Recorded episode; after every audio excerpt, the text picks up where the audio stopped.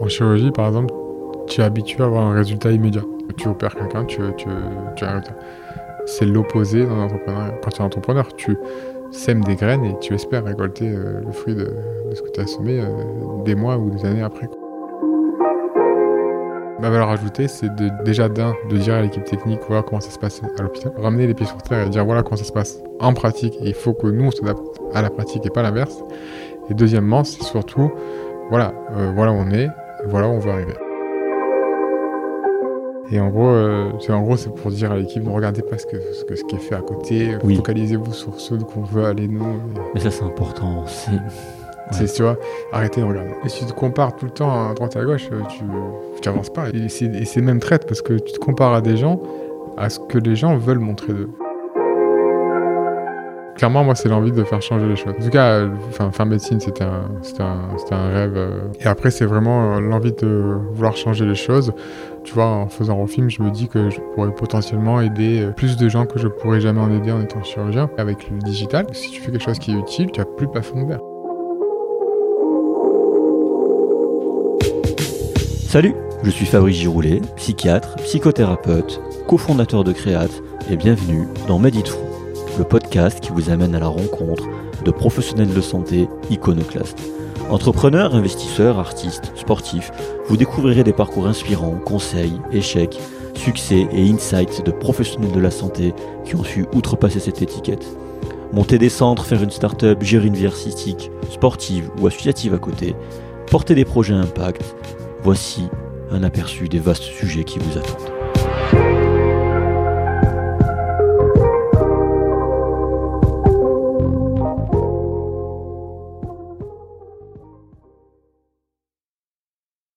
Alors, je suis très heureux, juste avant de commencer cet épisode, de vous parler de notre sponsor Medere, M-E-D-E-R-E, anciennement NES Formation. Pour rappel, c'est vraiment l'organisme de formation médicale continue chez qui vous devez aller. Je me forme toujours avec eux et honnêtement, c'est toujours autant la folie, c'est toujours autant excellent. Harry et son équipe sont toujours géniaux et à l'écoute, et les contenus proposés sont toujours très pertinents et encore plus variés. Et vous le savez, les intervenants sont experts dans leur domaine et très pédagogues. Et justement, Médéré se responsabilise énormément sur la pédagogie, ce qui est rare pour être souligné dans ce domaine. Vous le savez peut-être déjà, Médéré est cofondé par un soignant, Harry, qui est médecin en l'occurrence, et ça fait vraiment du bien de voir enfin un organisme avec du skin in the game, comme on dit. Ils ont du succès, ils ont dispensé des milliers de formations, et c'est certainement grâce à ça, les besoins étant bien compris et identifiés. Autre point non négligeable, Médéré fait partie des organismes accrédités DPC, développement professionnel continu, ce qui ouvre la possibilité à une prise en charge financière et est certifié Calliope. Alors Calliope, c'est un label créé par l'État pour identifier les organismes de formation répondant à des critères qualité stricts. Elle est très difficile à obtenir, ce qui parle de soi pour la qualité de Médéré. Vous pouvez aussi voir les avis dithyrambiques sur Google Review et Trustpilot, et c'est franchement mérité. Alors que vous soyez médecin, dentiste, infirmier, kinésithérapeute, soignant, et que vous voulez ou avez besoin de vous former, pour rappel encore, seuls 40% des professionnels de santé remplissent leur obligation de formation continue, c'est pas beaucoup. Alors allez sur medere.fr, E M-E-D-E-R-E.fr, dites-leur que vous venez de la part du podcast et ils pourront vous proposer un petit quelque chose. Je vous en dis pas plus, allez-y, y jetez un œil, ça vaut vraiment le coup. Mais en attendant, on se retrouve tout de suite pour l'épisode.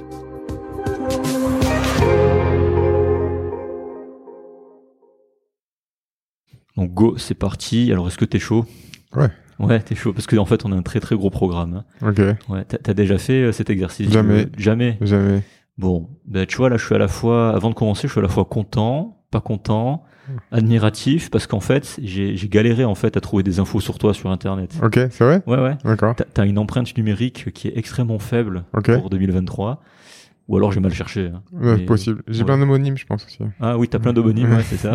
Mais en vrai, je te jure, j'ai vraiment galéré à, à trouver des infos pertinentes euh, sur toi par, par rapport aux autres invités, je veux dire. hein. Ok.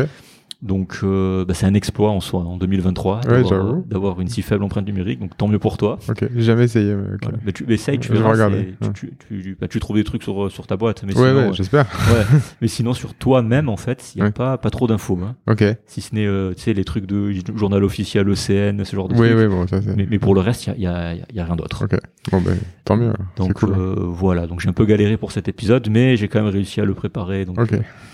Donc voilà, salut David. Salut. Donc on est de retour euh, à, à Marseille sous, sous le soleil. hein. Oui. Voilà, Beau soleil. Beaucoup de soleil, ouais, il fait bon là.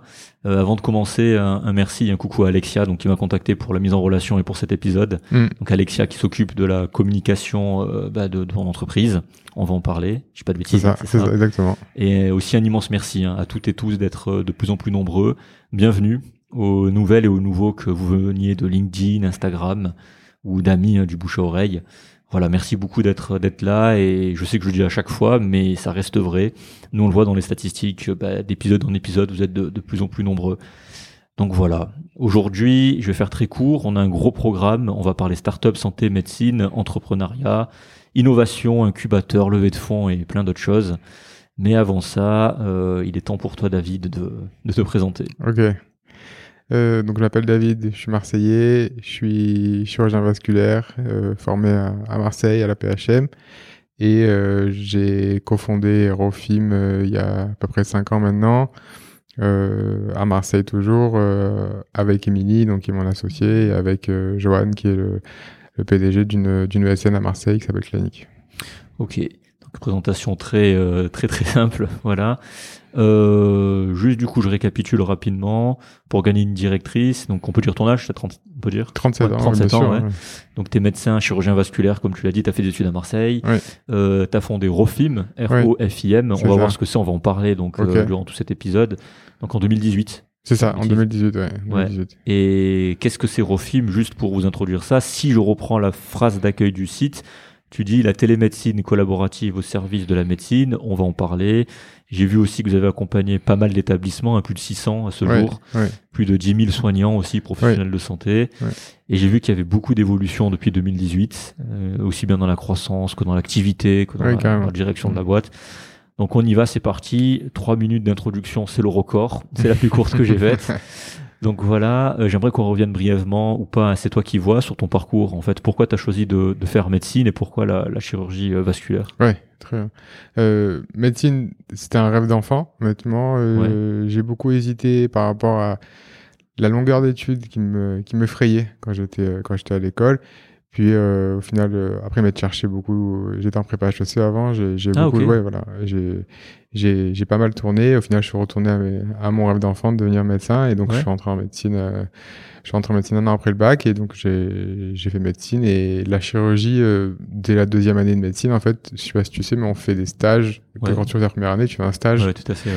euh, d'infirmier euh, à l'hôpital, et euh, c'était un stage en chirurgie vasculaire. Donc chez le professeur Alimi à l'époque, c'est ça? Euh, il, était, il était là, mais c'était pas chez lui, c'était D'accord. pour sa branche pro, mais en, Ok. en tout cas, c'était euh, même école, quoi. Euh, Donc, euh, chirurgie vasculaire marseillaise, et j'étais un stage infirmier, et je mets un pied au bloc, et je me dis, bah, c'est là que je veux, c'est là que je veux travailler, c'est là que je veux vivre euh, mes journées, euh, mes nuits, du coup. euh. Oui, surtout. Et euh, ça a été une révélation, et du coup, j'ai pas lâché jusqu'à la fin. Je, voilà, je me suis battu à l'internat pour avoir un classement qui me permettait de choisir, et donc euh, après, j'ai choisi la chirurgie vasculaire euh, très vite. Donc si je reviens sur ce que tu as dit, tu as fait une prépa HEC, parce qu'à la base, tu voulais intégrer HEC, une école de commerce alors? Ouais, ouais, j'étais en prépa HEC, je voulais faire, je voulais faire, une, je voulais faire une école commerce, une grande école. Ouais. Et en fait, euh, au bout de quelques mois, je me suis rendu compte que c'était pas pour moi et qu'au final, euh, il fallait que j'aille faire quelque chose qui Ouais. me, qui me prenait aux tripes. euh, donc, euh, je suis retourné en Ouais. médecine. C'était pas pour toi parce que tu trouvais pas de sens à ce moment-là Ouais, ou- ouais, ouais, clairement, ouais, clairement. Ok. Euh, après, je, je me suis, j'ai mis un peu dans l'entrepreneuriat quand même après, donc ça, ça veut dire que Oui, c'était aussi en moi, mais, Ouais. mais euh, oui, clairement, euh, je, je, je tournais en rond et c'était pas, c'était pas pour moi. Quoi. D'accord. Il y a des prépas HEC à Marseille, je savais. Ouais, ouais, ouais, j'étais à Marseille, rue Ok. Paradis, ouais. Ok, je savais pas. Ok, Ouais, Je pensais que tout était à Paris Non, ou non, à non. Bordeaux ou à Lyon. Ok. Donc c'est cool. Donc t'as donc t'étais vraiment décidé dès le début, même après les autres stages que t'as fait. Ah ouais, non, j'ai fait des stages vraiment euh, dans beaucoup de spécialités, dont la psychiatrie. hein. Ouais. Et euh, j'ai, euh, je, je suis revenu à, à mes premiers amours, à mon premier, premier flash, première révélation qui était la chirurgie, euh, ouais. Et là, notamment la chirurgie vasculaire. Bon, au moins quand tu fais les études euh, deuxième, troisième année, quatrième, cinquième et sixième, tu sais ce que tu veux C'est faire. ce que tu veux. Ouais, T'as pas- moins de charge mentale. C'est ça, c'est ça. Tu pas trop et tu. Donc tu focuses un truc, je veux travailler pour ça, je C'est veux ça, ça. exactement. Et puis tu l'as eu. Donc C'est ça, ouais, ouais. Après, euh, sans, pas sans peine, hein, mais ouais. Oui, j'imagine. ouais. Ouais. c'est jamais ce que c'est, quoi. Oui, je sais ce que c'est. Ouais. C'est jamais simple.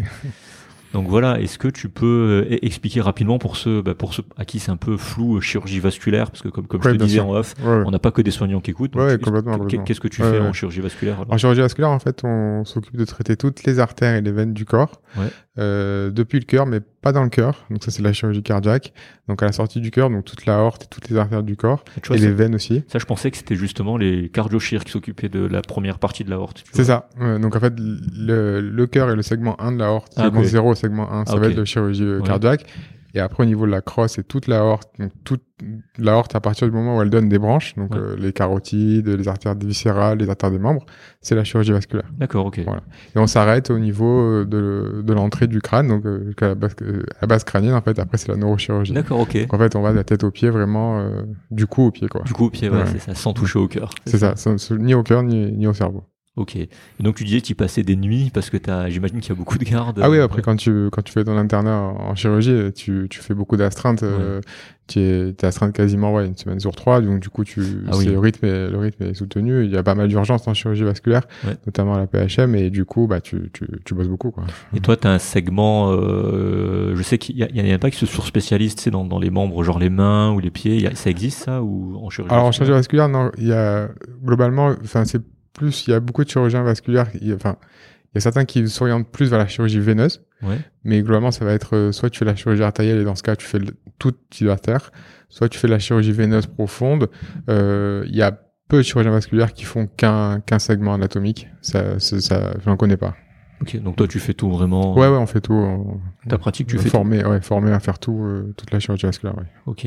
Et la globalité de tes études, du coup, du début à la fin de l'internat, tu les as vécues comment? C'était génial? C'était l'enfer? C'était. Ah, C'était les plus belles années de ma vie. Ah ouais? Ouais, clairement. D'accord. Ouais, ouais. De aussi bien euh, pré-externat, externat, internat? Ah ouais, clairement, clairement. Parce que j'avais, on avait un noyau de potes, on était une quinzaine. C'est devenu ma famille, quoi. Euh, Ouais. Donc en fait, euh, c'était, euh, c'était, c'était vraiment des moments extraordinaires, très durs en, en soit, mais au final, euh, maintenant avec du recul, c'était, c'était que des moments, euh, c'était que des moments géniaux où tu es avec tes potes. Certes, tu travailles énormément, mais tu apprends un métier qui est un des plus beaux métiers au monde, sinon le Ouais. plus beau. Euh, tu découvres tous les jours des, tu apprends des choses, tu découvres tous les jours des choses, notamment en chirurgie, où ce qui est intéressant en chirurgie, c'est que tu fais six ans d'études à la fac, tu arrives premier jour d'internat, tu repars à zéro. Oui. Tu repars à zéro, tu arrives au bloc, Eh tu repars comme si tu d'une feuille blanche quoi. Tout ce Eh que oui, tu as appris c'était donc la théorie de la médecine qui va servir en médecine spécialisée, en médecine générale. En chirurgie, il faut réapprendre, réapprendre à faire des nœuds, réapprendre à, faire, à ouvrir, Ouais. à, à disséquer un vaisseau. Enfin, donc du coup, tu repars à zéro. quoi. Ouais, et même quand, c'est vrai quand, parce que quand je passais au bloc, quand on nous montrait justement, tu sais, on ouvrait les, les artères, les veines, Hmm. on dit, mais ça c'est quoi, ça c'est quoi? Et Eh c'est oui. vrai que quand tu passes du livre à la réalité, tu Ah fais, euh, c'est, tu, Tu- tu sais pas en fait. Ah non, tu, tu pour, réapprends métier. pour le CN, tu, Ouais. tu sais, oui, alors la branche, elle donne ça, ça donne ça, ça donne ça. Puis après, quand t'es devant le patient, quand t'es vraiment devant le corps, tu Ah non, mais c'est tu- ouais, en fait, je sais pas. clairement. C'est- Non, non, c'est ça que tu réapprends tout. C'est Ouais. ça qui est, c'est ça qui était fascinant quoi. Ouais, donc euh, c'est vraiment, oui, tu t'es vraiment tapé euh, deux périodes euh, difficiles, quoi, entre Ouais, les, mais- le théorique. et- Mais bon, si, Non, non, c'est vraiment des. Enfin, après, l'exercice en soi de d'intervenir sur un corps humain pour le réparer, c'est un exercice euh, qui est fascinant à tous les niveaux et tu, tu peux pas te lasser d'un métier comme ça et tu même tu seras énormément et même si c'est dur, euh, c'est quelque chose de. C'est une chance de pouvoir faire ça. justement, pour faire la transition, aujourd'hui, tu bosses où? À l'hôpital d'Aix-en-Provence. Ok, donc Ouais. ça c'est public, privé? Public, ouais. Public, ok. Ouais. Et tu, tu, tu bosses encore beaucoup? Ouais, ouais, je bosse beaucoup, bien Ouais. sûr. Je, bosse beaucoup à l'hôpital, euh, énormément. même. Ok, Mm. tu, là, t'as- pour euh, ta semaine, tu l'organises euh, entre Rofim et l'hôpital. C'est tu fais à cheval, tu fais tout en même temps. Comment tu Non, non, je fais à la, semaine à l'hôpital et après, euh, c'est plus. Euh, Rofim, moi, j'interviens vraiment sur le volet euh, stratégie médicale, un peu. Donc voilà, je, je donne euh, un cap sur euh, qu'est-ce qu'il faut faire, en fait, euh, Ouais. vers, où il faut, vers où il faut aller, Ouais. euh, quels outils il faut développer pour. Pour euh, bah, justement pour les soignants et pour qu'ils puissent travailler dans de meilleures conditions. quoi. justement, si ben, on, on va en commencer à en parler, on va rentrer dans, dans le dur. Toi, à la base, comment t'as connu en fait le monde des, des startups et plus largement de, de l'entrepreneuriat? Puisque t'as dit, bon, t'avais commencé par un truc de commerce, puis après tu y es retourné. C'est comment euh, tu tu t'es intéressé dès l'internat, même avant peut-être? Comment comment ça t'est venu ça en fait?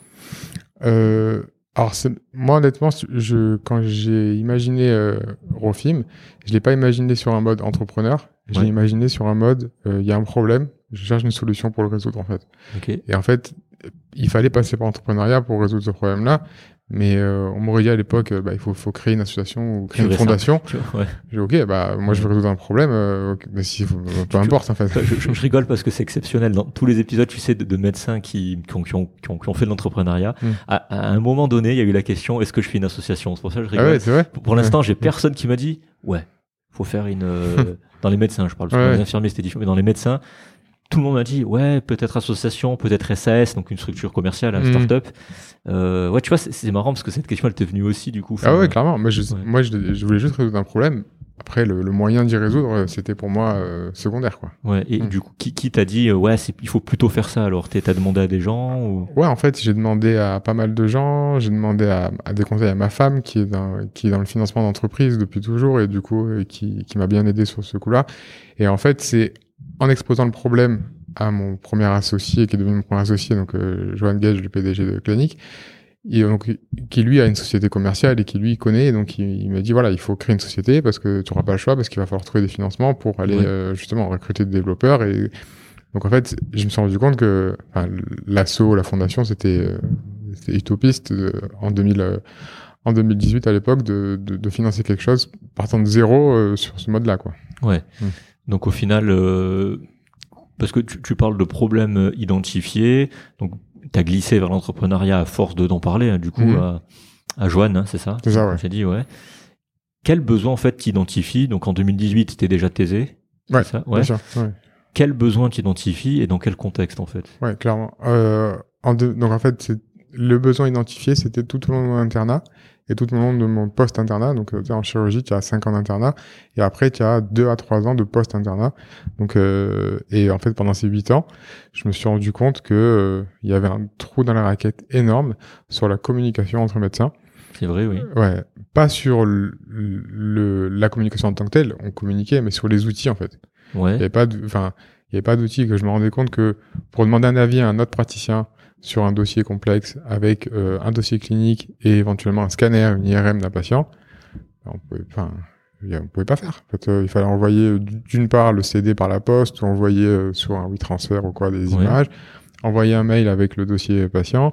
Enfin, C'était décousu, la, la moitié des, des voies n'étaient pas sécurisées, donc et en fait c'est ce manque-là que je me suis dit, mais en fait, il n'y a pas de plateforme simple où on peut arriver, déposer un dossier, de l'imagerie et demander un avis à un confrère euh, sur un patient euh, qui pose problème. Ouais, un confrère qui peut être à Paris, à Bordeaux, Ouais, du coup, le digital fait, fait que la distance n'a plus, ouais. de n'a plus de n'a plus d'impact. Parce que toi, t'as- t'avais des situations comme ça qui te frustraient ou qui disaient purée, j'ai besoin d'un avis, j'arrive pas à trouver quelqu'un ou? Ouais, en fait, c'est au-delà de ça. Je voyais mes maîtres à l'époque euh, recevoir des, des, des demandes d'avis de leurs correspondants avec des, vidéos de, de, de scanners filmés avec le téléphone, envoyés par MMS, envoyés par C'est WhatsApp. vrai, j'ai connu ça, c'est vrai. voilà, c'est tu vois. C'est vrai. ouais. Et en fait, c'est des avis sur euh, des pathologies complexes, mais en fait, il n'y avait pas moyen, il n'y avait pas d'autre moyen. Et, C'est vrai, et donc, en fait, euh, tout ça fait qu'au bout d'un moment, je me suis dit, euh, j'arrivais à la fin de mon clinica.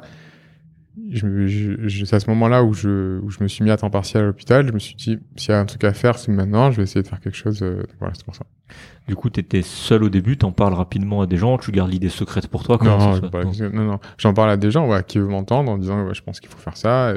J'ai, une oreille attentive à- auprès de mon premier associé. Et c'est comme ça qu'en fait, on, on lance une, un- une espèce de, de V0 d'une plateforme très simple, basique, qui Ouais. permettait de se connecter, d'avoir sa photo profil, de pouvoir mettre un dossier, de l'imagerie. C'était ça le challenge, mettre euh, des gros fichiers et d'envoyer le dossier à, à un confrère. Quoi.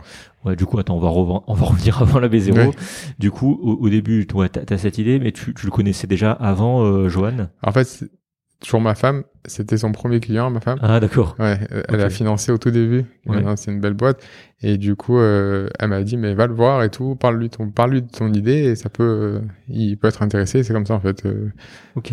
Donc, ouais, le début, c'est vraiment, voilà, la mise en réseau été ouais, par ta ouais, femme. ouais, vraiment. Enfin, c'était un réseau proche, premier, premier cercle. Quoi. Ouais, bah c'est, comme ça que ça marche. Hein. Ouais, ouais, ouais. de- c'est le meilleur moyen plutôt que de chercher sur, euh, sur le net ou quoi. C'est euh, ok. Donc ça c'est donc au début t'es, t'es avec lui. Euh, justement pour cette V0, tu la développes à deux avec lui ou tu tu commences à monter une équipe? Comment comment ça se passe en fait? Comment tu structures ça au début? En fait, euh, il, euh, donc, comment ça s'est passé, c'est qu'en fait, du- dans son dans son ESN, il a il avait mis en place un Un incubateur. ESN, est-ce que Pardon. tu- ouais. Dans sa société d'informaticien, Ouais. en fait, il, lui, lui, en fait, il, il vend du service informatique. D'accord. Il a mis en place un incubateur et j'étais le premier projet incubé dans son incubateur, Qui s'appelle euh, euh, Corner. Corner, ok. Et en fait, le principe de son incubateur, c'est si tu gagnes, tu as l'équivalent de 50 000 euros, soit en cash, soit en ressources humaines, Cool, ok. pour amorcer un projet en contrepartie d'une prise de, prise de participation au capital de la société que tu vas créer. Quoi. Donc, c'est du dilutif dès le C'est début. ça, dès le début. Dès le début. En fait, c'est en fait, c'est- c'est une association dès le début, en fait. hein. Tu crées la boîte à deux, quoi. Ouais. Et, euh, et donc, tu as quelqu'un qui, qui est de la tech qui va venir euh, bah, concrétiser euh, ce que tu avais imaginé, en fait. Parce que si, si on revient sur le, ce que je viens de dire, la dilutif, pas dilutif, pour, pour, Mm. pour bien que les gens comprennent, c'est donc soit on te donne de l'argent en cash, Mm. cet argent en cash, tu fais, t'en fais ce que tu veux, c'est pas une association là. hein. C'est ça. Si. c'est ça. C'est- c'est- là, là, pour le coup, c'est... Bah, tu, tu as de l'argent en cash et tu le dépenses comme, tu veux. Voilà, comme Voilà. tu veux. Soit on te met à disposition des ressources, Ouais. mais là tu t'associes. C'est ça? En fait, non. Ouais. alors, dans tous les cas, euh, l'association, elle se fait. Ouais. Le 50 000 euros ou la ressource humaine équivalente de Ok, 50 000 l'association euros, se fait, c'est euh, c'est en contrepartie d'une prise de, prise de part dans la boîte. D'accord, ok. Voilà. Donc, en fait, euh, Et ça le ils, prennent, ils prennent beaucoup. Enfin, c'était corner du coup à Ouais. c'est ça. Ouais, j'imagine qu'ils te laissent largement majoritaire, non Oui, oui, largement majoritaire, oui, bien sûr. C'était en dessous de 20%. euh, Ok. Ouais, ouais. C'était largement majoritaire. Après, tu commences, tu te dis, j'ai une idée, ça te donne les moyens de concrétiser Ouais. En dérisquant le, en dérisquant le Oui, en projet. dérisquant le projet, Parce ouais. que voilà, du coup, euh, bah, 50 000 euros euh, pour une société, c'est, si elle est, si elle est, si elle est de taille importante, c'est pas grand chose. Ouais. 50 000 euros pour une personne physique, euh, Oui, bah, à c'est- 30 ans, enfin, c'est quand même, c'est une somme, quoi. Donc, Ouais. euh, c'est vraiment de dérisquer le projet, quoi. Ouais. Du coup, t'as, il a dit, t'as juste dit si tu gagnes, donc ça veut dire qu'il y avait un concours, il y avait un. Ouais, il y avait un concours de pitch et tout ça. Donc, euh, c'est à ce moment-là où j'ai découvert, euh, appris un peu, euh, pas à pitcher, mais apprendre à vendre quelque chose. C'est vrai qu'en en médecine, on n'est pas habitué, et ça tu le sais aussi bien que moi, Ouais. je pense, à se vendre Ouais, et à vendre euh, une idée, quelque Ouais. chose. On arrive avec un savoir qu'on a appris, et du coup, c'est enfin, c'est plus les établissements ou quoi qui sont en demande souvent d'une ressource et nous on vient apporter de savoir que nous allez devoir vendre quelque chose et là que là ça a été changement de paradigme un Ouais. changement de paradigme en tant que Ouais. médecin ouais. Bon, on, on en reviendra à ça à la fin, à cette partie-là. C'est Alexia qui m'a briefé sur ça, sur le soft skill, tout ça. ok ok Tu as bien parlé de ça apparemment, mais à la fin, on, on en reparlera. J'avais noté ça. Euh, non, mais c'est cool. Donc, du coup, tu commences avec euh, Corner, cet incubateur. Tu as les ressources, donc on t'a fourni les, les devs ouais pour faire ça.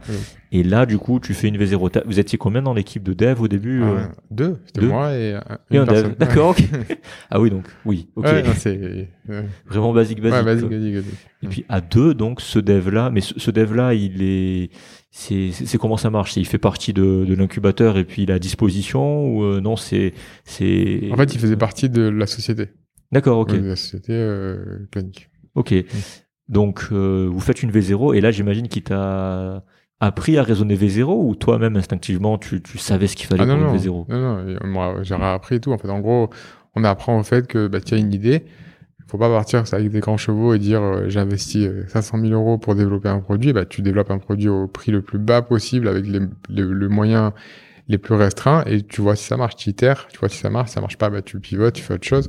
Mais euh, globalement, j'ai appris ça. Moi, pour moi, dans l'idée, c'était tu as une idée, euh, tu développes quelque chose de- d'extraordinaire, tu le lances et au final, non, c'est le meilleur moyen de se planter. Ouais, Tu on est d'accord, euh, Ouais, donc euh, ouais, mais ça, ça c'est vrai que c'est pas évident quand t'as pas Non. été confronté. T'as l'impression que Facebook s'est fait en deux jours alors Ouais, que pas du ça, tout. exactement. Donc ouais, ta, ta version V0 c'est vraiment un truc rudimentaire. Donc tu dis Ouais. vraiment une photo. euh, Ouais, c'est vraiment basique. C'est pour répondre vraiment à un besoin précis et rien d'autre, quoi. Ok, Ouais. donc tu pouvais faire quoi? Tu, tu, tu crées un compte, tu te connectes, tu mets euh, des doc tu up- uploads des documents. C'est ça, le document, et tu choisis la personne que tu veux solliciter, et, et, et- et t'attends la, ouais, Ouais. la réponse sur l'interface. Ok. Vraiment très simple. Quatre écrans, quoi. Ouais. Mhm. Ok, et du coup, tu, tu- vu que tu peux faire ça par mail en fait, là toi ce que tu as rajouté sur la V0 c'est déjà la sécurisation des données dès le Ouais, début? ouais, exactement. Donc l'environnement euh, hébergement de données de santé, certifié HDS, Ouais. c'est- vraiment la norme, et la possibilité d'envoyer des images, donc des gros fichiers que tu peux pas faire par mail. C'est vrai. Par mail, tu peux pas envoyer. de- Là, on a envoyé des fichiers de 600, 700, 800 mégas. Ah oui, ah oui. Voilà. oui. Euh, donc c'est des, enfin, tu vois, n'importe quelle imagerie, un scanner, une IRM, c'est minimum 400 mégas. Ah oui, Donc, ok. euh, par mail, ça, tu peux pas le faire. Non, je pas. Donc c'est ça, le deux, les Ouais. deux valeurs ajoutées, c'était le la sécurisation et l'envoi de gros fichiers. Ok. Et donc comment tu, une fois que tu as cette V0 là, Mhm. comment tu, euh, enfin tu, tu la présentes aux gens autour de toi? Tu dis ok les gars, j'ai fait ça, euh, ça vous dit d'essayer tout ça Comment Globalement, en fait, euh, là encore, tu fais appel à ton premier cercle. Ouais. Pour le coup, les médecins euh, copains à moi, quoi, qui avec qui, euh, avec qui j'ai fait mon internat et autres. Je leur dis voilà, j'ai fait ça, euh, ça résout ce problème-là qu'on a.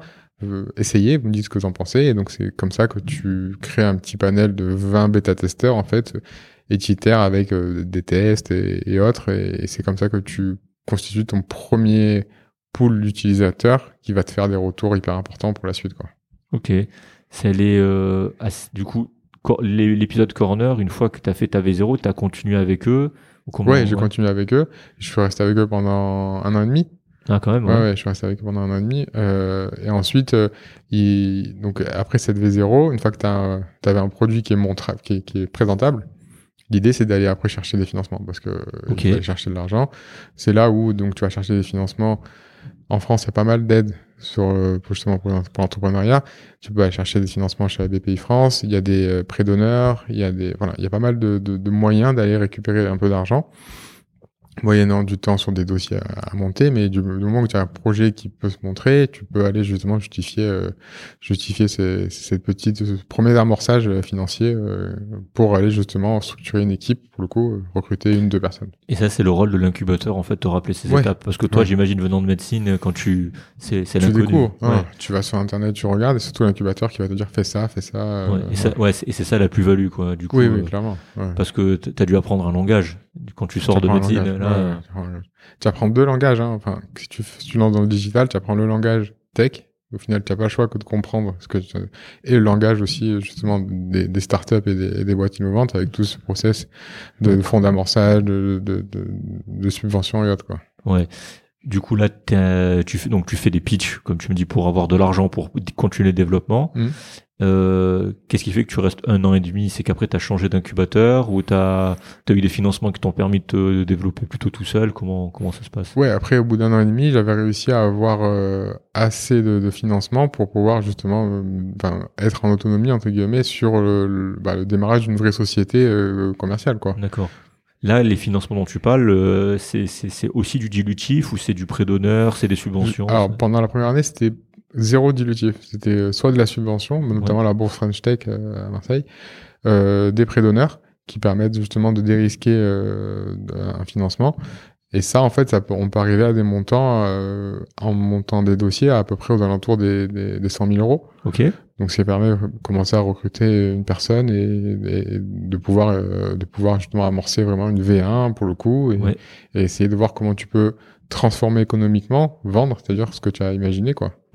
Parce que là, tu, tu recrutes. C'est qui la première personne que tu recrutes alors vraiment avec avec ces avec ces subventions? Un développeur. Un développeur. Ouais, mais en interne, du coup. Ouais. Ok. Ok, d'accord. Donc euh, oui, parce que tu as réussi à, à peu près avoir 100 000 euros, tu dis, c'est ça? Ouais. Pour un peu, un peu donner l'idée aux gens. Ok, donc avec 100 000 euros, tu, tu, ça fait euh, un employé, quoi. Un employé, ouais. Un employé en gardant, en gardant de la marge, quoi. Fait un an de, de salaire, euh, Ok. plus... euh, Intéressant. après, on avait des on avait des coûts quand même importants pour une boîte digitale. C'était que dès, bah, dès, très vite, en fait, il y a le coût d'hébergement euh, sécurisé, Ah oui. qui a un coût fixe mensuel, Ouais. qui est plus important qu'une qu'une boîte classique, parce que tu as toute cette surcouche sécurisée qui fait que tu payes euh, bien plus cher. et ça, ça l'hébergement. coûte, ça coûte cher, en fait, ce genre de service d'hébergement de données de santé, vraiment Ouais, cher. ça coûte cher. Mais en fait, c'est un ratio euh, 5, à, 5 à 10 fois le prix d'un serveur classique. Quoi. Ok. Et c'est c'est en fonction du... de- Il y a une taille, une limitation dans la taille ou quoi ou même Non, en fait, tu, tu, tu, tu payes. Euh, en fait, en gros, c'est toujours au prorata de ce que tu vas héberger. Mais sauf qu'en fait, la, la surcouche sécurisée fait que bah, ça coûte plus cher parce que tout est, tout est infogéré. Et en fait, il y a, il y a des sondes de partout, il y a, il y a des alertes de partout, il y a des sauvegardes automatiques. Enfin, tout ça fait que c'est bien. Enfin, c'est- c'est 5 à 10 fois plus cher qu'un Des serveur. systèmes de cryptage particuliers. Ouais, tout ok, est chiffré en base de données et tout ça, bien sûr. Mm. Ouais. Donc tu fais ça, t'as ton premier dev, tu montes la boîte là du coup la SAS. Ouais, ouais, là, c'est monté. Là c'est bon, c'est monté. Et puis après, euh, tu continues d'essayer de ramener de l'argent, j'imagine. Ouais, c'est l'ère de la guerre, malheureusement. Ouais, c'est l'ère de la guerre. ouais. Et tu, tu continues à pitié, tu vas chercher. Et puis jusqu'en 2021, si j'ai pas de bêtises, Ouais. là t'as Orange Ventures qui vient. Ouais, alors avant de ça. Et j'ai quand même été chercher de l'argent euh, auprès de personnes physiques. Ouais. Donc, euh, ce qu'on appelle love money. Du coup, c'est un des termes que j'ai appris. C'est Ouais. les personnes dans ton entourage. Euh, tu leur demandes d'investir dans ta société. Euh, et donc, en fait, ça permet d'avoir de l'argent euh, plus facilement qu'une levée de fonds classique parce que le, le process, il peut être ultra rapide. Euh, tu montes, un- tu montes un dossier de BSA et du coup, tu peux avoir très vite de l'argent de la part de personnes qui veulent investir dans ta boîte. Est-ce que Et tu peux expliquer ce qu'est un BSA Ouais, en fait, le BSA, c'est un bon souscription d'action. En fait, c'est que tu donnes euh, en contrepartie d'argent euh, d'un investisseur, tu lui donnes le droit d'avoir des actions à un certain moment. Hmm. Euh, et en fait, c'est ce, ce, ce BSA permet en fait très vite de débloquer de l'argent sans avoir tout le processus de bah, d'AG, d'augmentation de capital. Tu le fais dans un deuxième temps en fait. Et le- la personne est sûre d'avoir ses actions, mais pas de suite. Ouais, ouais. Ouais. En gros, c'est tu fais, oui, parce que le processus administratif, tout ça, ça prend Voilà. un certain temps. Tu le décales en fait. Tu, le décales. décales, euh, Et ça, ça, ce que j'avais lu, c'est un truc, ça a été créé en France. Je sais pas si tu savais. Ah non, je sais pas. Ce système de BSA-R, donc c'est ça. Ouais. BCR, c'est exactement. Apparemment, ça a été écrit, euh, ouais, de ce que j'avais lu. Genre, peut-être que j'ai lu n'importe quoi, mais quand j'avais, moi, à l'époque, il y a, il y a très longtemps, on recherchait ce que c'était un BSA, parce que moi aussi, Ouais, je ouais, découvrais le truc, euh, c'est BSA, ok. Et le mécanisme, comme coach a très bien décrit, ben, j'a- j'avais cru comprendre que ça avait été, euh, c'est une spécificité française, en fait. D'accord. ouais. Ok. Peut-être par, rapport à la lenteur, je sais pas, l'illustration. Ok, très intéressant. Donc, tu fais ça. Donc, tu as cette love money qui te permet toujours de tourner, de, de Ouais. recruter aussi, peut-être. Exactement. plus. Et donc Ouais. là, tu, tu permets de.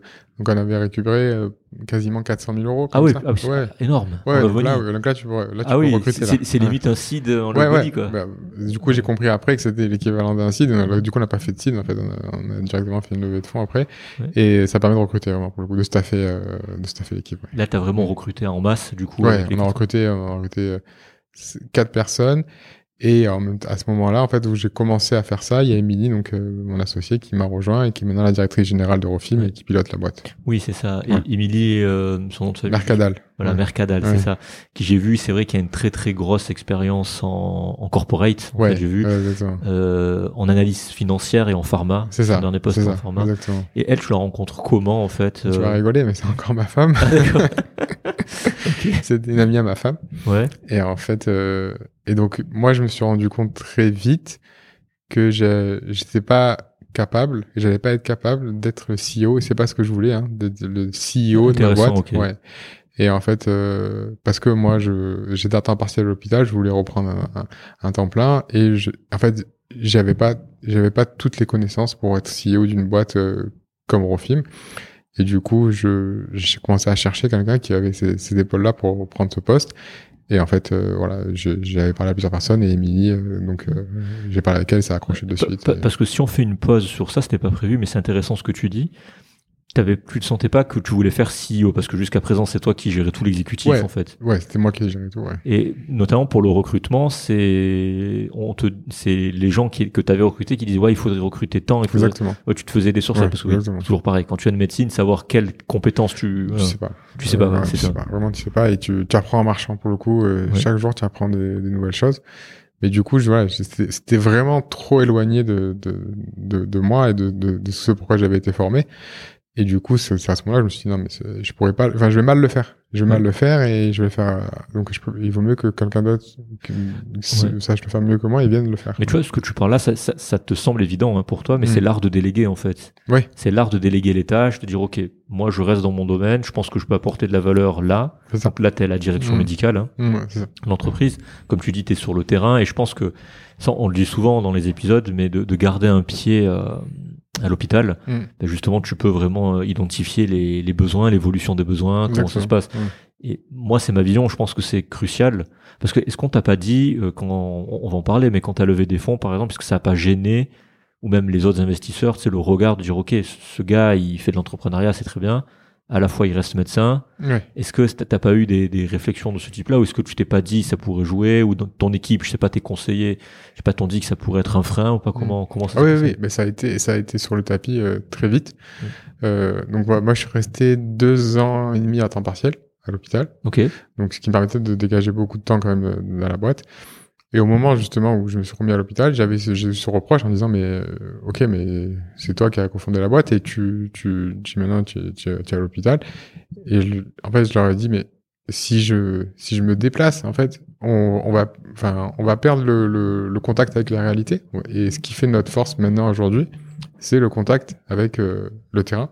Tout ce qu'on développe, il est issu, mais à 100% du- des besoins de terrain. On va pas développer quelque chose dans notre coin parce qu'on pense qu'il y a un besoin. Non, non, en fait, le, ça revient, ça monte directement. Le, le, le chemin, il est direct. Et ça, cette, cette force-là, bah, impliquait que moi, je sois, que je sois, je sois opérationnel en médical et pas non plus, pas dans la boîte. Ouais.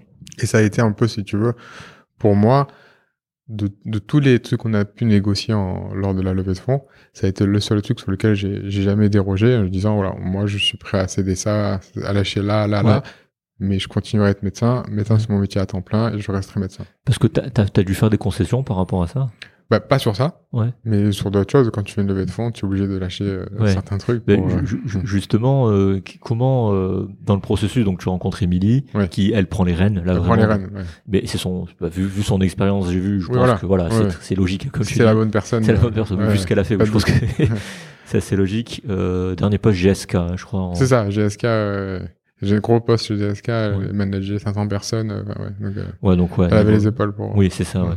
Quand tu dis que tu sentais que t'avais pas les épaules, c'est tu, enfin, c'est quoi qui, qui te fait dire dans ton esprit, euh, ouais, en fait, c'est pas pour moi. Qu'est-ce que, En fait, c'est tout ce que tu as dit, tu vois, de, de fait, par exemple, de savoir qu'il faut recruter telle personne à tel moment, euh, d'aller gérer en parallèle des dossiers de subvention, d'aller euh, gérer les problèmes RH, d'aller recruter, monter une équipe de vente. Ben, ouais, non, je, c'est- Ouais. J'ai a- passé 12 ans à ouais, apprendre la médecine, tu vois, donc euh, c'était, enfin, c'était trop, trop éloigné de, de moi, quoi. Après, c'est vrai, il y en a qui, qui, qui font l'effort, mais c'est des fous furieux. Ouais, J'en ai rencontré. Ah oui Ouais, il y en a non, des médecins, mais après, ils bossent pas forcément autant que toi aussi. Ouais, voilà. Donc, ils, voilà, ils sont plus à temps partiel. Voilà. Ils sont pas, voilà, parce que tu peux pas tout faire. Au bout d'un moment, pas, tu peux pas, c'est ça. si tu peux pas. Après, euh, du coup, le développement, c'est vrai qu'il est, parce que vous êtes allé vite, on va y revenir, mais quand même, Mm. c'est, vous êtes allé vite, euh, bah, c'est plus lent. Ouais. Du coup. Mais euh, oui, non, je, je comprends que c'est une stratégie qui est viable et c'est bien qu'on voit les, comment les gens, et c'est ça aussi l'intérêt du podcast, c'est qu'en voyant les gens comment ils ont fait eux, tu vois qu'il n'y a pas qu'une seule recette et que en fait, ce que tu as fait de déléguer, c'est très très bien. quoi. Il Mhm. y a pas de, il a pas de non, faut pas déléguer, faut rester si haut de sa boîte. Non, Non, non. mais- Là, tu as posé tes limites en fait, Ouais. de ce que tu savais faire. Ouais. Mais ce que, ce après, c'est dur. Ce que tu as fait, c'est vraiment de, ouais, d'avoir eu l'occasion de pouvoir déléguer assez vite aux bonnes personnes. Ouais. Et ça, c'est, euh, ouais. Ça, c'est assez difficile. Moi, je trouve que c'est difficile. Et pour l'instant, vous avez réussi, donc c'est, bien. Non, mais c'est difficile, ouais, c'est difficile. C'est difficile déjà de dire, euh, bah, je lâche un peu, euh, enfin, ce que sur lequel j'ai mis beaucoup d'énergie pendant un temps, temps restreint, à quelqu'un que je connais pas vraiment. Enfin, oui, c'est par recommandation, mais en fait, euh, voilà, tu, tu, tu donnes les rênes de quelque chose que, dans lequel tu as mis beaucoup d'énergie à quelqu'un que tu connais pas forcément, mm, voilà, dans l'intimité, et tu, et tu, tu apprends à dire bon bah de toute façon euh, c'est la meilleure solution, faut y aller, euh, voilà. Sinon on va dans le mur. euh, donc ouais, c'est Ouais. un exercice difficile. Ouais. Ouais. Et dès le début, euh, t'as déjà eu des frayeurs justement, aller étudier droit dans le mur, euh, c'est-à-dire vu que tu cherches toujours de l'argent pour tourner, ou Ouais. t'avais assez de marge pour te dire c'est bon j'ai du temps. Parce que t'arrives en plein Covid là, hein, aussi à un moment non, dans le développement de la boîte? Euh, ouais, on arrive en là on est là on est pas loin du Covid là dans, Ouais. dans- dans- ouais, Dans la effectivement. timeline, ouais. Et donc euh, oui, tu, tu te fais des frayeurs. Tu te Ouais. dis ah ouais, reste ok.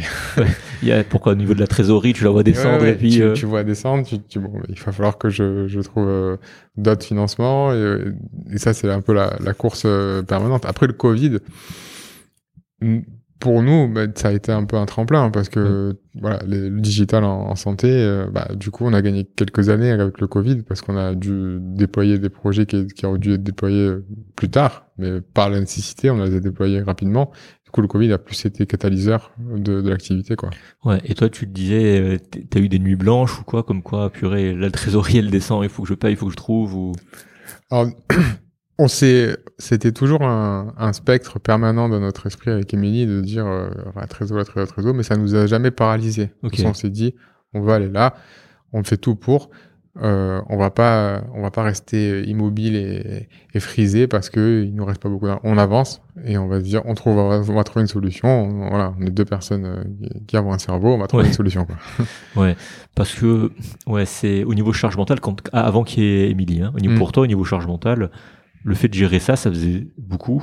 Le fait de le gérer fait, toujours parce que comme tu dis, c'est une trame de fond. Chercher des financements, c'est toujours Ouais, un travail de fond. c'est en, en fond. Toujours, Ouais. c'est toujours c'est c'est que, enfin, c'est, c'est de l'oxygène, quoi, pour une société. Oui. euh, si- c'est- au bout d'un moment, il faut toujours voir euh, quel est le niveau et si tu vas en manquer, il faut vite aller en chercher, sinon, parce que c'est le, c'est la première cause de, de crash de- d'une startup, Oui, hein. oui. Après, la deuxième, c'est la, c'est les disputes entre les associés, mais la première, c'est le cash. C'est l'argent, ouais. Il y a plus d'argent, ça tourne plus, Ouais, quoi. c'est fini. Donc, euh, donc effectivement, ouais, c'est. Mais voilà, après, tu, comme je disais, je trouve qu'en France, on a quand même beaucoup de chance à ce niveau-là. Il y a pas mal d'aides qui existent et encore, et je, je pense qu'on les a pas toutes euh, explorées, on en a exploré beaucoup. Euh, J'en ai découvert, tu vois, par exemple, euh, euh, je me suis rendu compte que Total, Total Energy, faisait des prêts d'honneur à des, à des, ouais, à des startups Ouais. jusqu'à 50 000 euros. Euh, et comment tu veux imaginer ça que tu, tu fais de la e-santé, tu vas demander, tu vas, Oui. tu vas poser un dossier chez Total. C'est ça, ouais. En fait, il y a pas mal, vraiment, il y a beaucoup de choses qui existent. euh. Et justement, il y a un site qui référence tout ou pas? Ah, j'ai jamais trouvé Ah, bah, un tu vois, idée, euh. Ouais, ouais. ça serait un guichet unique, tu veux un dire guichet ouais, unique, ouais. ça serait, ça serait idéal pour les entrepreneurs. Non, j'ai jamais, non. Mais globalement, franchement, c'est, bien fait. Ok. Et là, justement, Orange Venture, ça vient ben, quand il y a Emily. Oui, ouais, ouais. ça, c'est Et elle qui a géré. C'est Ouais, de- géré. Ouais, Toi, t'étais pas rentré dedans dans le. Bah, moi, j'étais, euh, j'exposais à chaque fois la vision médicale, parce que ce qui intéressait euh, nos investisseurs, c'est qu'est-ce qu'on veut faire? Voilà, ils Ouais. ont investi dans un, pas dans le projet tel qu'il était, mais dans le projet tel qu'il allait devenir. Et donc, euh, j'étais le porte-parole métier, en fait, disant voilà, on a développé, et voilà où on veut aller, et voilà pourquoi on cherche des financements pour justement aller là où on veut, là où on veut atterrir, Ouais. dans 5 ans, dans, dans 10 ans. Voilà. Et du coup, vous faites le tour avec Emily d'à peu près tous les, enfin, tous les gens qui donnent de l'argent ou spécifiquement, euh, il y avait une certaine connexion avec Orange Venture Capital? Alors, juste Orange Ventures, c'est Orange en fait. hein. La Ouais, boîte Orange, Orange, voilà, ouais, c'est Orange, qui, ouais. qui a différents fonds. Et Orange Venture, c'est un gros gros fonds. hein. C'est pour ça c'est solide. Je crois, j'avais vérifié juste euh, hier. Je crois que c'est 350 millions en fait Mhm. sous gestion, donc c'est un gros, gros, gros, gros, gros fonds. Donc co- comment tu t'arrives à, à les toucher eux? C'est à tu t'envoies juste une lettre et puis voilà. Ou Émilie connaissait déjà des gens euh, pour pouvoir avoir accès. euh, comment comment ça se passe? Alors en fait, en premier, donc nous on a deux, on a deux gros, enfin on a trois investisseurs et dont le premier avec qui on a été en contact, c'était pas Orange, Mhm. c'était la Caisse des dépôts. La Ouais. Caisse des dépôts et consignation, donc c'est le, Le truc, vous savez quand vous passez chez le notaire, le truc, c'est ça. la Ouais. Caisse des dépôts, voilà. Ouais. Et en fait la Caisse des dépôts a une, a une, une branche, je veux dire, d'investissement. Ouais. Et en fait c'est eux qu'on avait rencontrés en premier. Je sais plus, c'était un salon ou quoi, je sais. Et avec qui ça avait bien accroché. Et en fait c'était eux nos premières, notre première accroche euh, dans le justement dans la levée de fonds, c'était eux qu'on avait rencontrés en premier. Eux nous ont conseillé très vite, nous ont dit euh, nous on- vous nous intéressez, on veut investir chez vous et tout, mais pour constituer le tour de table, pour l'organiser, ils nous ont fortement conseillé de pas rester seuls et d'aller chercher justement une expertise d'un banquier d'affaires qui va Ah, organiser le tour de table. Et donc c'est notre premier investisseur qui nous a dit euh, que- un conseil qu'on ne regrette absolument pas, et si je peux donner un conseil sur le levée de fonds, c'est de se faire accompagner parce que au final c'est un autre métier à part entière. Oui. mais voilà. Donc, Lever euh, des fonds, c'est un métier, oui, ça. et tu peux pas te réinventer et à te focaliser sur le business, te focaliser Ouais, sur le ça, c'est ce que la RH, ouais. Moi, j'ai jamais fait de levée de fonds, mais quand tu demandes aux gens qui en ont fait, c'est qu'en fait, ça te bouffe l'esprit. euh, si, si à la fois tu t'occupes, comme tu dis, du développement, tout ça, du produit, Bah, en fait, lever des fonds, euh, ça te bouffe l'esprit Ouais, de ouf. quoi. ça bouffe l'esprit. Et du coup, c'est de se faire accompagner. Et donc, euh, c'est ce que c'est ce qu'on avait fait. Hein. Donc, on avait. Et donc, c'est grâce à justement à, à cette banque d'affaires et à Mathieu qui nous a accompagnés et qui. Donc, on peut la citer, la banque Ouais, c'est Vagram. Euh, Je connais pas, ok. banque d'affaires parisienne et c'est euh, notamment euh, le banquier qui nous a accompagnés qui s'appelle Mathieu et qui euh, enfin, limite devenu un pote parce qu'au final il, il est fait partie des censeurs maintenant de notre board tellement Ouais. sympathisé et, et un mec génial et c'est lui qui a organisé en fait le tour de, le tour de table on avait un fonds donc qui, était partant avec nous c'était la caisse des dépôts mais après il fallait organiser il fallait trouver un autre fonds euh, qui mettait l'équivalent il fallait après trouver d'autres financeurs pour avoir un tour conséquent et c'est lui qui s'est occupé de ça et donc donc c'est Orange donc Orange. Voilà. Donc, délégation par un gars dont, dont c'est le métier. Ouais, En fait, clairement. tout simplement. Ouais. Et quand, euh, quand Orange dit ouais, ok, ça nous intéresse, tu vas, tu vas aller voir, j'imagine. Tu discutes avec eux ou même pas Ou c'est lui qui pitch pour vous? Ouais, non, très vite. Enfin, lui, il fait la première accroche. Ouais. Et très vite, après, on est, on, on pitch. Ouais. Ouais. On pitch. Et ça se passe comment, concrètement? En gros, tu déroules, en fait, euh, donc tu fais une présentation, euh, pas commerciale, du coup. Tu fais un, un deck, pour le coup, une présentation PowerPoint, mais orientée finance. Donc, euh, ce qu'ils veulent voir. En fait, en gros, ce qui est normal quand tu as un fonds, c'est quel est, quel est mon retour sur investissement. Si j'investis euh, un million d'euros dans la boîte, Euh, si dans 5 ans je sors, qu'est-ce que je gagne. Et en fait, tu organises toute ta présentation sur d'un le produit, ta proposition de valeur, et deux voilà financièrement, parce que là on parle d'argent. Qu'est-ce que tu qu'est-ce que tu proposes de quoi financièrement euh, euh, au fonds d'investissement? Et donc en fait, tu déroules ton deck, et après c'est beaucoup de questions-réponses. Et s'il y a une accroche, comme ça a été le cas, après tu as des échanges par mail aller-retour beaucoup, beaucoup de questions, énormément de questions euh, sur le marché, sur euh, sur euh, le modèle économique, challenge de pas mal de choses qu'on a mis en place. Et en fait, ça, ça, ça peut durer quelques mois, quoi. Quelques mois, ah ouais, ouais. D'accord. Et justement, tu parlais des concessions. Ils sont gentils ou c'est genre en mode euh, non, non, corporate, méchant Non, non, pas du tout. Vraiment, on a, on a d'excellents rapports. Euh, ok. ouais, vraiment. ça nous arrive souvent de les solliciter en dehors des, des boards officiels. On les appelle, euh, fais-nous un coup de main sur ça, tu as pas une idée sur ça. Non, vraiment, pour sur ça, on est très content. Ok. T'as, t'as un, une obligation de reporting du coup ouais, ouais, ouais, bien sûr. Ça, c'est c'est statutaire quoi. obligé de. Tous les ans, c'est comment C'est tous, tous les trois mois. Ah oui, quand même. Ouais. Ah oui. Mois, ah oui. Donc ça fait de la paperasse quoi du coup. Ouais, c'est un reporting tout le temps. On, a essayé de l'alléger au maximum entre nous. On disait voilà pour pas nous bouffer du temps et surtout Émilie, hein, c'est Émilie qui gère ça.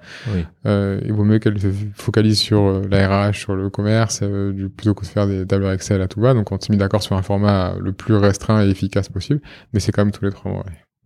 Ok, et tu parlais de concessions, parce qu'il y a des négos après, j'imagine, sur le pourcentage de la boîte et tout, c'est ça C'est ça, il y a deux, il y a, il y a, il y a le premier, la première négo, c'est la valorisation. Ouais. Donc à, à, quelle valorisation de la boîte il rentre?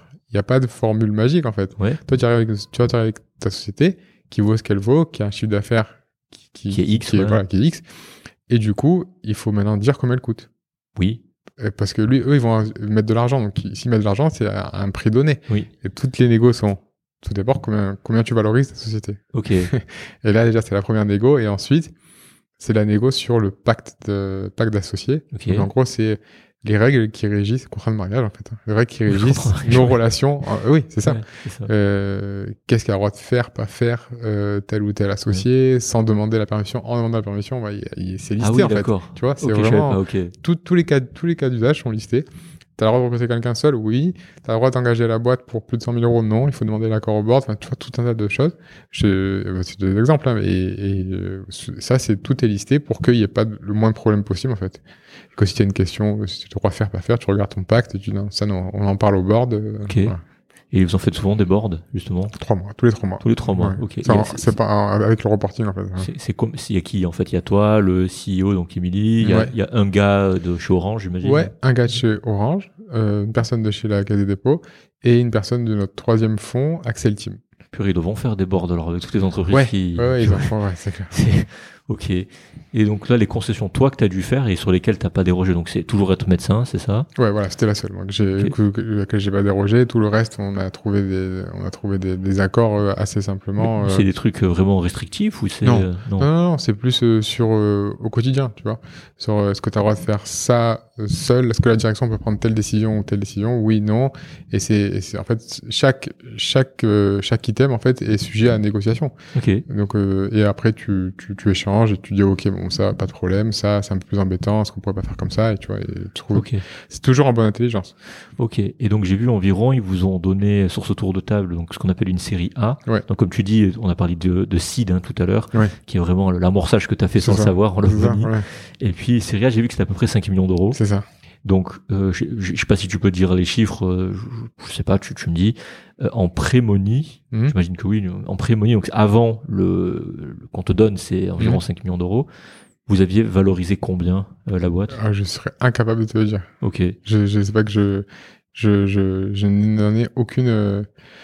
Je, en gros, si tu veux, la, on, la dilution globalement, c'est c'est en fait en gros c'est ce qui est important dans ces cas-là c'est pas tant la valo c'est euh, combien il te reste à ouais, toi qu'est-ce qui va rester comme euh, qu'est-ce qui reste au, au, comme capital à, à Emily à Ouais. moi donc euh, en fait c'est ça qui va qui va être important le montant au final ça va être euh, enfin si tu veux il y a tellement de mécanismes qui se mettent au milieu parce que dans les 5 millions il y a des parts qui sont non dilutives des parts qui sont ah, dilutives c'est ma prochaine question. Tu vois, donc, en fait, euh, c'est hum, c'est c'est vraiment en fait je me suis rendu compte que c'est beaucoup plus compliqué que quand tu voyais une levée de fonds de 20 millions en fait c'est jamais 20 millions en pur dilutif qui viennent d'un coup en fait il y a- Ouais. il y a des mécanismes divers et variés qui fait que une dilution plus tardive où il y a des voilà Et du coup, tu les reçois euh, en un coup ou étalé dans le ouais temps? non de- tu reçois le tu reçois les fonds euh, d'un coup une en une fois ouais Ok. Mm. Une fois que tu as les fonds, c'est là où tu peux accélérer encore plus. Donc, euh, tiens, tu as ton business plan, tu dis, voilà, j'alloue les fonds pour faire ça, ça, ça, ça, ça. C'est pour globalement c'est pour recruter Oui, Voilà, j'imagine, c'est oui. pour, staffer monter une équipe euh, une équipe une équipe euh, vente et une équipe tech euh, globalement c'est les deux pôles Ouais. euh, tu vois qui sont Ouais, parce qu'on on on- c'est vrai qu'on n'en parle pas beaucoup dans, dans ce podcast, mais la vente, comme tu disais au début, c'est très, euh, c'est très important en fait. Bah, du coup, oui, forcément, parce que tu, même si tu as une, une solution qui, qui est super et qui est vraiment qui répond à X besoins, il faut après aller la vendre, quoi. Si- Oui, si- il faut si- des, des, des commerciaux pour ouais, aller il faut pitcher que ton projet. solution soit vendue, il faut que, il faut que ça génère des chiffres d'affaires, parce qu'après Ouais. tu, tu rentres dans une société commerciale, donc il faut, il faut générer des revenus récurrents euh, de manière croissante, quoi. Et au- aujourd'hui, dans ton équipe, t'es combien? Là, on est 19. en tout. 19, ok, bah tu vois, c'était, c'est toujours pareil. Sur le site, il y a marqué que vous êtes 18, mais comme ça Mm. Ouais. évolue tellement vite Ouais, qu'à chaque ouais, fois. Voilà. Et t'as, t'as beaucoup de commerciaux dans, dans ces 19 pour avoir une, une idée? Non. T'as surtout des devs Euh, ouais. Grosse équipe technique. Ouais. Ouais. Commerciaux, il y, en a un. Ok. Et, et t'as besoin de quoi dans, dans une équipe alors de, bah de, de gens pour communiquer Donc Alexia? Alexia, à la communication. Et dans l'équipe, en fait, en dehors de l'aspect euh, commercial, c'est-à-dire que imagine que tu vas tu vas signer un client, peu importe la manière, soit par un commercial, soit par un apport d'affaires, soit par. Ouais.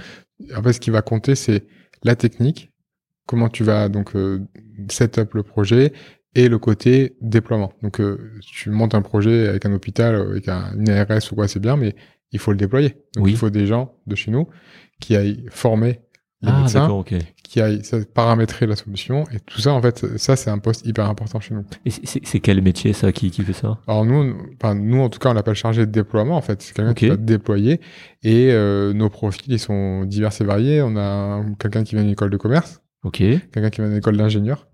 Et en fait, mais c'est des personnes qui ont une qui ont une certaine appétence pour la e-santé et qui ont voilà qui, qui- et surtout pour un travail rigoureux et, bien fait. en fait. Il faut être hyper rigoureux. Il faut euh, t'as un tableur de voilà j'ai 20 personnes informées, tu le tiens à jour, lui il est pas formé, lui il m'a répondu, lui je dois le rappeler. Enfin et c'est quelque chose que tu suis après, tu le rappelles tous les mois. Et tout ça. donc c'est un vrai suivi, euh, a une vraie rigueur à ce niveau-là. Et, et le processus RH, toi, tu, tu rentres dedans quand même non, non, non. Zéro. ok. Non, non, c'est Émilie qui gère. Euh, soit en direct, soit des fois par des cabinets. Elle fait Ah, appel à des cabinets, ouais, pour euh, quand elle quand elle est en galère sur, euh, sur, elle trouve pas un profil dont elle a besoin, elle fait appel à des cabinets euh, chasseurs de tête. Ouais. Ah oui, bon, tout simplement, en fait. C'est... Ouais, ouais, ouais, ouais. Et ça, et ça marche bien euh, ouais. Ouais, ça marche pas mal, ouais. Ouais, ça marche pas mal. Ok. Après, le, le- de ce que je vois, la meilleure, euh, la meilleure solution de RH, c'est la recommandation directe. Oui, c'est ce que demander Ouais. après, c'est ma question suivante. Non, mais tu vois, c'est, c'est toujours plus agréable pour tout. En fait, ouais. J'ai, pas d'avis tranché là-dessus, mais ouais, en fait, ça marche comme ça, en fait, dans, Ouais, dans ouais. ce milieu-là. non, mais ça marche dans la tech, ça marche comme ça. C'est- ça marche comme ça. Enfin, nous, les meilleurs recrues qu'on a eu, ça a été des recommandations de, de, de quelqu'un qu'on connaissait bien. Il dit, prends ce gars ou prends, Ouais. cette, prends cette fille, elles sont vraiment bien. Ouais. Euh, tu regretteras pas. Euh, Je les ai eu deux ans dans mon équipe. euh, et là, c'était sûr que, que Ouais. ça va aller. Quoi. À la Marseillaise, le piston, quoi. Non, mais c'est un peu ça, tu vois. C'est, euh, enfin, c'est, c'est vraiment, c'est un- enfin, de ce que je vois, hein, de, c'est, ça, ça doit être la meilleure, euh, la meilleure solution. mais c'est pas dérangeant, soit, enfin, je, c'est pas, il y a pas d'erreur de, enfin, je veux dire, généralement, les gens qui te recommandent, c'est des gens sérieux et Oui, puis, oui, puis oui, ça se passe bien, quoi. c'est, pas, le piston dans le sens où, ouais, la- le gars est là parce que, voilà, voilà, on est d'accord, ouais. Non, on n'a jamais eu ça. Ouais. Oui, non, non, mais c'est, bien ce que je notais dans ce ouais. monde-là, c'est plutôt rare, au final. Ouais, je l'ai jamais vu. Non, c'est plus vraiment, euh, voilà, j'ai cette personne, je te la recommande fortement. euh, moi, elle a travaillé pour moi, euh, donc tu sais que tu peux y aller tranquille, quoi. Ouais, mais c'est vrai que, mais oui, enfin, ami d'amis, il a travaillé, j'ai travaillé avec ça. lui, il a fait Ouais, ça, ouais. ouais. Surtout, ouais, quand dans le dev, ouais, surtout. euh, Ouais, en, équipe tech, c'est important. et Du coup, vous avez un CTO, On n'a pas de CTO, on a deux leads. de lead Deux leads dev, ouais. Deux leads tech. On n'a Deux- pas de CTO, on n'a pas d'architecture pyramidale. Ok. Euh, Intéressant, ouais. Ouais, ouais, on n'a pas de, on a, pas de- on a deux leads. Et en fait, euh, moi, je parle beaucoup avec eux parce que je, on se challenge régulièrement sur, bah, moi, j'ai, voilà, le terrain, il y a ça. Comment on répond à ce besoin. Ouais. En fait, euh, c'est hyper bien parce que c'est une relation directe avec euh, ceux qui vont concevoir l'outil qui va répondre aux besoins que je constate. Ok, donc tu as deux tech leads avec deux équipes du coup ou c'est non Euh, non, deux tech leads pour les pour les pour euh, enfin, pour l'ensemble de l'équipe en fait et à- au sein de l'équipe après il y a des profils hyper seniors, des profils plus juniors, Ok, les seniors ils encadrent les juniors et c'est euh, c'est une équipe euh, qui tourne comme ça ouais. ok. Donc ouais, avec euh, donc c'était en 2021, hein, c'est euh, c'est 5 millions, ouais. Ouais. Donc c'était en plein, je sais plus, c'est en plein Ouais, c'était quoi entre deux entre deux vagues euh, souvent, ouais. Ouais, c'est ça, ouais, c'est- parce que je suis en train de réfléchir. Mais, mais c'est vrai que toi, pour la solution que tu proposes, au contraire, quand, quand tu vas voir un fond, que t'es en plein Covid, que tu dis, euh, nous on fait un truc dématérialisé pour euh, communiquer, ouais, comme tu dis, c'est un, c'est un catalyseur là pour toi en tout cas. ouais. Clairement. T'es ton, t'es, ouais, on, on parlait avec euh, Jean-Philippe de sérendipité, être au bon endroit au bon moment. Ouais. Voilà pour ton projet, t'étais au bon endroit au bon moment. Ouais. Ouais, ouais, sur ça, on a été au bon moment. Et surtout, sur le fait que le besoin donc, que je t'ai décrit au départ, le pouvoir de le fait de demander un avis euh, à un confrère. Ouais. Euh, en fait, si tu veux, au moment où j'avais, je me suis rendu compte qu'il n'y avait pas d'outils pour, pour ça, en parallèle de ça, était en train de, de finaliser une, justement un avenant euh, euh, qui permettait de rembourser les avis entre médecins. Donc la téléexpertise. Ah ouais, ok. Donc euh, un, médecin suivi, qui, ouais. ouais, un médecin qui demande un avis à un autre médecin. Ouais. Euh, maintenant, c'est en droit commun en fait, et le médecin qui demande un avis et le médecin qui donne l'avis sont rémunérés par la sécurité sociale. Ah ouais, ok. Ouais, 10 euros et 20 euros Donc, 10 euros pour, pour celui celui qui demande demande, ouais. et 20 euros pour le médecin qui donne l'avis. Donc là, ça a été signé cet amendement. Ouais, ouais, c'est bon, Ah, c'est ça tourne, c'est opérationnel. Ah, c'est ok. Ouais, ouais. Et du coup, en fait, ça donne un, Je savais pas, tu ouais, vois. ça donne un support. Au final, demander un avis entre médecins, ça se fait toujours, depuis toujours. Ouais. Il n'y avait pas de cadre financier. Enfin, tu Ouais. demandes un avis à un confrère et tout. Sauf que maintenant, justement, pour valoriser ce temps médical qui est passé, En Suisse, c'est le cas, mais en France, je savais pas, ouais, c'est ça. ouais. en Suisse, c'est remboursé? Ah oui, ah oui, ça s'appelle Ah un concilium ou un contact avec un, un contact avec un professeur, avec un soignant ou le médecin traitant, ouais. Ouais, ouais. C'est, oui, c'est valorisé, oui. À la fois pour le, celui qui répond et à la fois pour celui qui appelle, ouais. Voilà, mais donc c'est le même principe. ouais. Ok, mais c'est limité. Je savais pas. C'est par exemple, imaginons un cas d'usage. Je, je suis médecin généraliste Ouais. et un, un- en France, un médecin généraliste m'appelle, moi psychiatre, Ouais. pour avoir un avis. Donc c'est ça compte, ça marche? Ouais, ça va. Mais si tu es psychiatre français, médecin généraliste français, ça, le patient a un numéro de sécurité sociale, ça, ça, ça fonctionne, il n'y a pas de problème. Ok. Et donc il y a une cotation exprès Mm. Ouais, pour ça? il y, a, il y a deux cotations qui. Et qui- c'est- limité. euh, C'est pénita 4 patients par an, ah, par médecin. que quatre patients par an par médecin? Non, ah. 4 quatre, fois le même patient, pardon. Ah, quatre fois le même patient. ouais, pardon. Ok. Et donc oui, quel que soit le temps que tu mets, c'est 10 et 20 euros quoi. Voilà, Ouais. 10 euros. Mm. Ok. Donc oui, donc pour toi, ouais, c'est bien ça. Par Bah, rapport du à coup, ça a donné un support, bien sûr. Ouais, un- ouais, une, une impulsion Mm. supplémentaire Mm. pour, euh, d'une certaine manière, rémunérer les gens qui, euh. Qui font ça. Du coup, tu avances, là je reviens sur la timeline, tu fais cette levée de fonds avec, avec Orange. Il n'y a pas que Orange là-dedans, tu l'as dit, j'ai vu, il y avait d'autres euh, d'autres partenaires aussi. Mm. Il y avait la région sud, La région, ouais, c'est ouais, ça. la région sud qui était, et Axel Team qui est. Ouais, c'est ça, ouais. c'est ça. Mm. Exactement. Tu fais ça, on est en 2021, donc là tu t'es déjà implémenté dans les hôpitaux en 2021 oui, ou- oui, bien sûr. Ouais, Ouais. On a des Ensuite, clients déjà. euh, T'as déjà des clients, ok. Ouais, on a des clients déjà. Avant que Emilia arrive, du coup. Non, non, Mini était déjà là. Non, oui, non, je veux dire, tes premiers clients, tu les as. Ah, les premiers premiers clients, ça a, ça a été euh, avec Emily. D'accord, ouais, c'était ça. Ok, Mm. très bien. Et donc c'est sur une version euh, V, V1, quoi. ce que Ouais, tu dis. V1, euh, V1, V2, quoi. Une version Ouais. qui évolue, euh, qui est un peu plus solide, qui est, voilà, pour le coup, qui, qui, qui est éprouvée, quoi. Ok. Là, tu as des clients, puis après, euh, tu changes. À un moment, il y a, il y a l'incubateur dans lequel on est. C'est vrai que je l'ai pas dit au début. on est à la Cité de l'Innovation euh, Ouais. marseillaise. Ouais. Très très beau bâtiment. Ouais, c'est beau. hein. Ouais, euh, j'ai discuté avec Alexia tout à l'heure. Elle m'a dit que c'était les anciens bureaux de la euh, mince comment il s'appelle? C'est la société de bateaux, La euh, SNCM. la SNCM, la SNCM, qui a fait faillite, c'est ça? voilà, c'était leur ancien bureau. Ça a été rénové, et puis maintenant c'est une cité d'innovation. Ouais. Donc notamment, et j'ai vu qu'il y avait deux étages. hein. Ouais. Et puis là, euh, au premier étage, on est là, il y a donc euh, un incubateur qui s'appelle The Box. Ouais, c'est ça. Euh, donc là maintenant, tu fais partie de cet incubateur. Oui. J'ai vu qu'il y avait pas mal d'entreprises. Quand tu rentres, t'as affiché tous les logos de tout le monde. J'ai vu qu'il y avait des gens qui faisaient des robots sous-marins. ouais, ouais, c'est en face de nous, ouais. ouais, c'est juste en face de vous. Ouais. En fait, c'est l'incubateur de la CMA-CG. Ouais. CMA qui est l'armateur ici, Ouais. euh, qui est le. Mais tu vois, ouais. c'est, voilà, tu te Mm. dis, mais Mm. c'est comme tu disais avec Total, euh, Total, euh, C'est ça. donne- voilà, ça. Voilà, tu, c'est, je savais pas, tu vois. Tu imagines pas que la CMA a un incubateur. Alors, euh, au début, ils étaient très focus sur le fret, donc toutes les startups qui étaient dans le fret. Et après, ils se sont ouverts justement euh, au digital 4.0 et du coup, euh, le refilm avait tout son sens. Et euh, en fait, là, on, on bénéficie de, de leur support. En fait, euh, on n'a pas de support direct sur notre verticale à nous, la santé. Enfin, la CMA, Ouais. on est- on est éloigné. Hein. Mais sur tous les autres versants, on a vraiment besoin d'un support. genre la logistique. La ouais. communication, la logistique, euh, les supports, euh, les relais presse, tout ça, effectivement. Ouais. Mm. Ouais, du coup, com- comment tu rentres euh, dans The Box? C'est Emily qui comment comment ça se passe? Ouais, en fait, euh, The Box, quand ils sont venus, quand, quand ils sont venus s'installer euh, à Marseille. ils, enfin, ils- ils existaient déjà autre part avant, alors du coup? Non, pardon, c'était la première fois euh, quand ils sont créés ici à Marseille. Bah, la, la personne qui avait, euh, bah, qui, qui avait la tête de The Box au, au, à- au démarrage était présent au pitch que j'avais fait Ah, pour Corner. Et en fait, euh, on avait sympathisé. Il n'avait pas encore monté The Box. Et en fait, au moment où j'ai où je, où je- on était parti de Corner, il m'avait proposé, mais tu veux pas venir chez The Box et tout, euh, c'est plus grand du coup pour vous et tout, parce que c'est que chez Corner, on n'avait plus la place. Et ben, j'avais dit bah oui carrément. Et du coup voilà, c'est comme ça, euh, en discutant euh, plusieurs fois, on s'est mis d'accord et euh, on est venu. Ça fait combien de temps que t'es ici? Ça fait depuis euh, depuis le Covid, donc depuis euh, mars 2020 à peu près. Ok.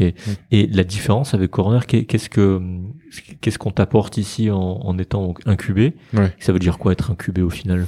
Ça veut dire bénéficier de pas mal d'ateliers qui mettent à disposition. Euh, ateliers levée de fonds, ateliers euh, recrutement, euh, ateliers euh, business. euh, avoir le support, comme je te disais, quand tu as un besoin bien précis, tu es un peu coincé, bénéficier du réseau de l'incubateur, euh, d'avoir accès à des locaux et d'avoir accès à toute la logistique qui va qui a trait aux locaux. Euh, donc voilà, globalement. euh, et euh, quand tu as un process, enfin en tout cas ici The Box ont des partenariats assez privilégiés avec des des outils que tu peux utiliser comme des CRM ou autres où ils ont Donc des CRM, tarifs. CRM pardon, c'est le c'est les outils en fait où tu vas mettre euh, dedans tous tes registres clients, toutes tes bases de données utilisateurs pour pouvoir plus facilement, euh, que, par exemple, quand un commercial euh, rencontre un client, il le met dans le CRM et toute la boîte voit qu'il a- ce commercial-là a vu tel client et le client a dit ça. Ça permet vraiment de centraliser l'info. C'est quoi Ça veut dire quoi déjà CRM, c'est client, c'est ça? Ah, les initiales? Ouais. Enfin, M, c'est manager, ça je Ouais. sais. Euh, client, ça, customer, Customer, ouais. et le R, c'est euh, mince, ça peut-être m'échappe. ressources. Je sais plus. Ouais. Mais euh, bref, ouais, c'est en gros un, un, un, logiciel, enfin ouais, on peut dire un software, un Ouais, logiciel c'est ça, logiciel. où tu suis les étapes euh, Mm. du client. Mm. euh, ok. Donc les ateliers, tout ça. Euh, Des tarifs référentiels sur euh, des ouais. outils comme ça. ouais, Ouais, C'est pas mal déjà. ouais. Et puis euh, en, en soi, euh, c'est composé de qui un incubateur en fait? C'est des les entrepreneurs, c'est des. Alors, euh, il y a quelqu'un qui le dirige. Ouais. Ensuite, il y a euh, toujours des, euh, des startup managers, donc c'est des personnes l'incubateur qui s'occupent de manager les startups. Ils ont trois ou quatre startups avec, qui, Ok. qui gèrent. Et ils font des points, savoir comment ça va, quels sont tes problèmes, comment on peut Ok. essayer de les résoudre. ouais. Un suivi, vraiment un suivi. Euh, et après, il y a toutes les personnes qui vont s'occuper de la logistique même de l'incubateur, euh, veiller au bon fonctionnement de l'incubateur euh, et à, à aller chercher de nouveaux partenariats qui vont apporter de la valeur à l'incubateur. On D'accord. va aller chercher un partenariat avec euh, telle ou telle boîte euh, qui est utile aux startups, négocier des tarifs référentiels pour les sociétés incubées. D'accord. Et donc toi, tes bureaux, c'est ici? Ouais, on a ici et euh, on a également des bureaux à Paris sur notre incubateur, Ah ok. l'incubateur d'Orange. Donc Orange a monté un incubateur Ok. Euh, avec euh, Ah oui, je crois que je connais. C'est Future Forecast. Exactement, ouais. c'est ça. Et donc du coup, euh, bah du coup, on, bah du coup, on, a- on faisait partie de la première vague. euh, Ah, cool. Ouais, du coup, on a, on a pas beaucoup, on a trois ou quatre postes, mais on a un pied là-bas. Du coup, c'est bien. Donc tu peux avoir comme ça, c'est intéressant, deux pieds dans deux. bien Ok. sûr, bien sûr, rien n'empêche. Hein. Ok. Ouais, ouais. Mais ils vous apportent la même chose du coup, c'est différent ou? Euh, différent complètement. Orange, Ah, pour le coup, c'est très l'incubateur à Paris, il est spécifique à la santé. Ah, Future ok. Forecare, c'est vraiment que Oui. du soin, que, que de la santé.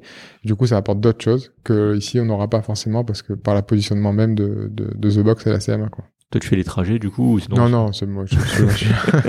Émilie, elle fait une semaine, une semaine quasiment. Ah oui, d'accord. Ouais, ouais, parce qu'en fait, globalement, il y a, enfin, il y a beaucoup d'actions à Paris, euh, de ce- beaucoup d'événements à Paris euh, sur la santé, et du coup, elle est souvent là-bas, quoi. Genre Made in Tech, tout ça. Ouais, exactement. Vous, vous y étiez. euh, Euh, Émilie, elle était, ouais. Donc vous aviez un stand. Non, Non. pas non. Ah non, juste. Ça, c'est un autre sujet, ça, Ah. coûte, ça coûte cher Ah ouais? d'aller avoir des stands dans, dans tous les salons. C'est quoi C'est 10 000 par temps d'autres Ouais, des fois ça peut plus même. Ah d'accord.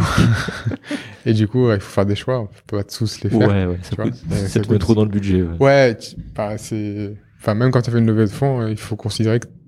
Enfin, nous, on considère que même quand on a fait la levée de fonds, qu'on n'a pas d'argent. Parce que si tu considères que tu as plein d'argent, euh, c'est le meilleur moyen de faire des conneries. Oui. Donc, en fait, euh, tu vois, c'est un euro est un euro et quoi qu'il arrive, Mais, euh, on mais- réfléchit mais à trois mais fois. justement, par rapport à ça, est-ce que, vi- vision philosophique des choses, est-ce que lever des fonds, justement, c'est pas te permettre dans l'apprentissage de faire des conneries plus vite pour avancer plus vite? Bien sûr. Ouais. Bien sûr. Ça permet de prendre un peu plus de risques euh, Ouais. sur certains points, effectivement. Mais enfin, enfin, nous, on considère toujours que on considère, on se considère comme en 2019 où Ouais. on- tu vois, où un euro est vraiment hyper précieux. On réfléchit à trois fois quand on va le dépenser. Ouais. Et après, bien sûr que si on décide de prendre un risque sur quelque chose, bah t'es plus sécure quand tu prends tu- quand tu prends un risque sur un projet ou sur autre parce que tu sais que voilà t'as fait une levée de fonds aussi pour ça quoi pour euh, pour aller justement itérer euh, des business. Et tu, tu- en fait, avec l'incubateur, les contrats, c'est tu payes tes bureaux quand même ou Oui, non bien sûr. Ouais, Ok. tu payes, ouais, tu payes tous T'as les un- mois, tu payes. euh, t'as un loyer. ouais, t'as un loyer, bien sûr. C'est par poste, j'imagine, c'est ça C'est par poste, ouais. ouais. Et c'est des loyers qui sont un peu en dessous du prix du marché de, des bureaux à Marseille. Ça- par, exemple, ça coûte combien un bureau à Marseille? J'imagine t'es pas là, t'es Ouais. t'es dans tes, tes propres trucs et tu veux ton propre bureau. Là, à peu près, euh, pour euh, 150 mètres carrés à Marseille, Ouais. tu vas t'en sortir à 2500 euros. euh, Par mois? Par mois, ouais. Ça te fait combien de postes? 150 mètres carrés Tu peux mettre combien de gens là-dedans? Tu mets, euh, tu mets allez, entre 10 et 12 personnes. Ah oui, quand même. Hmm. Ouais. Donc c'est ouais. Donc si tu si t'as une grosse équipe, il faut vraiment des Ouais, ouais, ouais. ouais. surfaces. Mm. Ouais. Alors que là, tu payes moins cher, j'imagine. Ouais, ouais, moins cher, ouais. Ok. C'est comme euh, oui, c'est comme les WeWork à Paris ou des trucs comme ça. Ouais, exactement. certaines startups. Ouais, ça-. Mm. Ok. Ouais, donc incubé, donc tu as, as l'expertise de ces gens-là, des startup managers qui viennent, mais tu payes quand même. Oui, c'est pas. Tu payes, oui, tu payes, tu payes le, le- tu payes le loyer, c'est normal, quoi. Hmm. Ouais, non, mais tu, tu sais pas, quand tu dis t'es incubé, genre ça fait, genre t'es couvé, Ouais, t'es, ouais, entouré, mais non, en fait, non, c'est, tu, Mm. tu payes quand même des trucs, Oui, tu payes des trucs, quand même. Ok, donc sur, sur ce point, on a fait, euh, on a fait un bon tour. Maintenant, si, euh, si on parle vraiment de, de Rofim, Oui. comment, bah, comment tu le décris et pourquoi ce nom, en fait? Rofim, c'est. C'est vrai, pourquoi ce nom? Euh, Alors déjà, comment je le décris? Donc, euh, je le décris, voilà, tu l'as très bien résumé tout à l'heure et je, vais garder cette phrase. C'est vraiment une, une plateforme de télémédecine collaborative. En gros, c'est l'idée, c'est de pouvoir avoir un outil unique qui permet de, de travailler euh, à plusieurs en, en médecine. Hmm. Donc, euh, le point de départ, je te l'ai dit, c'était la demande d'avis. Hum, Tout simple, hein, je te demande un avis. euh, on l'a fait évoluer. On a rajouté un autre module qui est hyper important, qui est le module de RCP, donc réunion pluridisciplinaire. D'accord. En gros, c'est un module qui permet aux, aux praticiens d'organiser des réunions virtuelles, du coup, avec des fiches patients, de la visio sécurisée, éventuellement le dossier paraclinique, les imageries ou autres, et de discuter ensemble des dossiers patients pour statuer. C'est euh, obligatoire pour tout ce qui va être euh, oncologie ou maladie Oui. rare, et ça se développe de plus en plus pour des pathologies autres que ça. Donc Ouais. euh, vraiment le besoin de se réunir à plusieurs pour aller plus vite, pour donner un avis euh, le plus éclairé possible pour un patient. C'est ce qu'on appelle donc en Suisse un concilium en fait. C'est euh, on se réunit entre euh, différents spécialistes, différents exercices, hein, que ce soit la, en psychiatrie en tout cas nous c'est avec les psychologues, Mhm. avec euh, les éducateurs ou un, un réseau quoi, une espèce de réseau. Ouais. C'est ça, ouais. et chacun donne son, enfin psychopharmacologue, Ouais, c'est même plus, c'est au-dessus, c'est au-dessus, dans la surspécialisation, voilà. Pas de voilà, Pas de hiérarchie, pas de hiérarchie, c'est ça. Et oui, donc c'est ça, on se réunit nous en réseau et l'action de faire ça s'appelle un concilium. Ouais, c'est ça. De chacun amène son expertise sur la situation de, patient. C'est ça. Donc là, ça veut dire que toi, tes RCP, tu peux faire euh, parce que les RCP, j'en ai, j'ai ah, au tout début, euh, en- avant de faire psychiatre, j'étais, je suis passé en oncologie. Ouais. Et c'est vrai que les RCP, c'était, ça reste fermé au CHU. Hein. Ouais. Le chir, le radiologue, Mhm. l'oncologue. Là, avec ton outil, tu pourrais faire, peut-être que tu le fais déjà, des RCP euh, multicentres avec différents experts. C'est le but. c'est le ouais, but. c'est le but. Le but, c'est, le but, c'est ça, c'est faire RCP multicentre et faire des RCP avec, en faisant participer des médecins de ville. Ah, intéressant. C'est oui. vrai. Eh Oui. oui. Un Eh oui. spécialiste qui a, qui a un patient en ville, du coup, qui veut le présenter en RCP Ouais. au CHU. Ouais. Bah, au lieu d'aller prendre la voiture, faire deux heures d'embouteillage et tout, il se connecte, il reste Ouais. dans son cabinet ou chez lui, il présente le dossier en RCP, en IRCP, du coup. Ouais. Bah, il, a gagné deux heures et Ouais. euh, tout le monde est content, quoi. Tu, tu vois, ça c'est une question que je- on se pose pas en Suisse parce que justement, les, les, c'est dans la culture que les médecins traitants viennent, comme tu dis. Bon, après, la Suisse est plus petit, donc Oui, euh, voilà. Mm. Euh, Il y, a, il y a des emboutages quand même, faut pas croire. Ouais. Mais oui, ils arrivent généralement à se déplacer et ils viennent Mm. sur place. Donc c'est vrai que tu te poses pas trop la question, bien que on pourrait faire des trucs en Suisse aussi, parce que tu as aussi des bouchons, tu as aussi des médecins qui sont un peu loin de, l'hôpital ou de la clinique. Ok, donc c'est c'est très, ouais, c'est très intelligent. Ouais. C'est et ça donne l'occasion au médecin traitant, parce que lui, il a rarement, il a généralement, enfin, il a rarement du temps, hein, c'est ça. Oui, Avec tous les patients qu'il a à voir, euh, voilà. C'est normal. Donc c'est vrai le fait de le faire avec un outil comme ça, euh, ça fait ça, ça fait beaucoup gagner. Donc tu as ce plan RCP que, que, que tu développes, tu as le donc la vie Ouais. à la base et du coup tu concrètement c'est pour les professionnels et les établissements. Mm. Donc tu as, deux axes ou c'est le même axe en fait et puis c'est c'est une branche comment comment ça s'organise en fait ton ton Alors- offre produit comment elle dirigée euh, primitivement? Globalement, le focus et la plateforme a été conçue en termes d'architecture pour répondre aux besoins des hôpitaux et cliniques, en fait. Et donc, par le fait, quand tu déploies un projet de téléexpertise à l'hôpital, bah, tous les médecins de ville avec qui euh, l'hôpital travaille, bah, ils vont avoir, ils vont devoir avoir accès à la plateforme pour pouvoir demander les avis euh, aux médecins de, de l'hôpital. Donc en fait, la plateforme, elle est hospitalo-centrée, mais elle a été très vite ouverte vers le monde de, de la médecine libérale de ville. Ce qui fait que maintenant, on a autant de médecins hospitaliers que de médecins libéraux. Parce que ça marche pas si, si ça marche pas s'il n'y a pas les deux côtés, en fait. Ok. Donc, euh, comme tu disais, tu décris Eurofilm par bah, une plateforme de télémédecine pour, euh, pour les médecins, quoi, collaborative pour, Oui. pour les médecins. D'accord. À, à aucun moment, le, le, oui, le patient est informé, du coup, j'imagine. si, le patient oui, voilà. Oui, oui. Ok. Et du coup, ta mission et ton étoile polaire qui, qui te guide pour Eurofilm, qu'est-ce que qu'est-ce que c'est? En gros, nous, notre, notre Graal, c'est d'arriver à diminuer le temps d'errance diagnostique. Ok. J'ai- pas osé le, le dire, le mot père de chance, mais Ouais, c'est- très li- fortement lié, Ouais. quoi. Ouais. Mais en gros, c'est vraiment comment le digital, nous on en est convaincus, hein, que va euh, permettre de réduire ce temps d'errance diagnostique, euh, vraiment ce temps où on ne sait pas ce qu'a le patient, où voilà, on a besoin d'une expertise hyper précise parce qu'on suspecte ça, mais on n'en est pas sûr, où on, où on erre vraiment, on, on itère, on ne sait pas ce qu'a le patient. Et nous, on est convaincus qu'avec le digital, avec la mise en relation avec les praticiens qui sont experts de telle ou telle pathologie, on va pouvoir aller plus vite, justement, sur ce volet-là de d'errance diagnostique et le réduire, ce temps-là. Ok. Si, si je fais l'avocat du diable, euh, je te challenge un peu là sur cette question-là.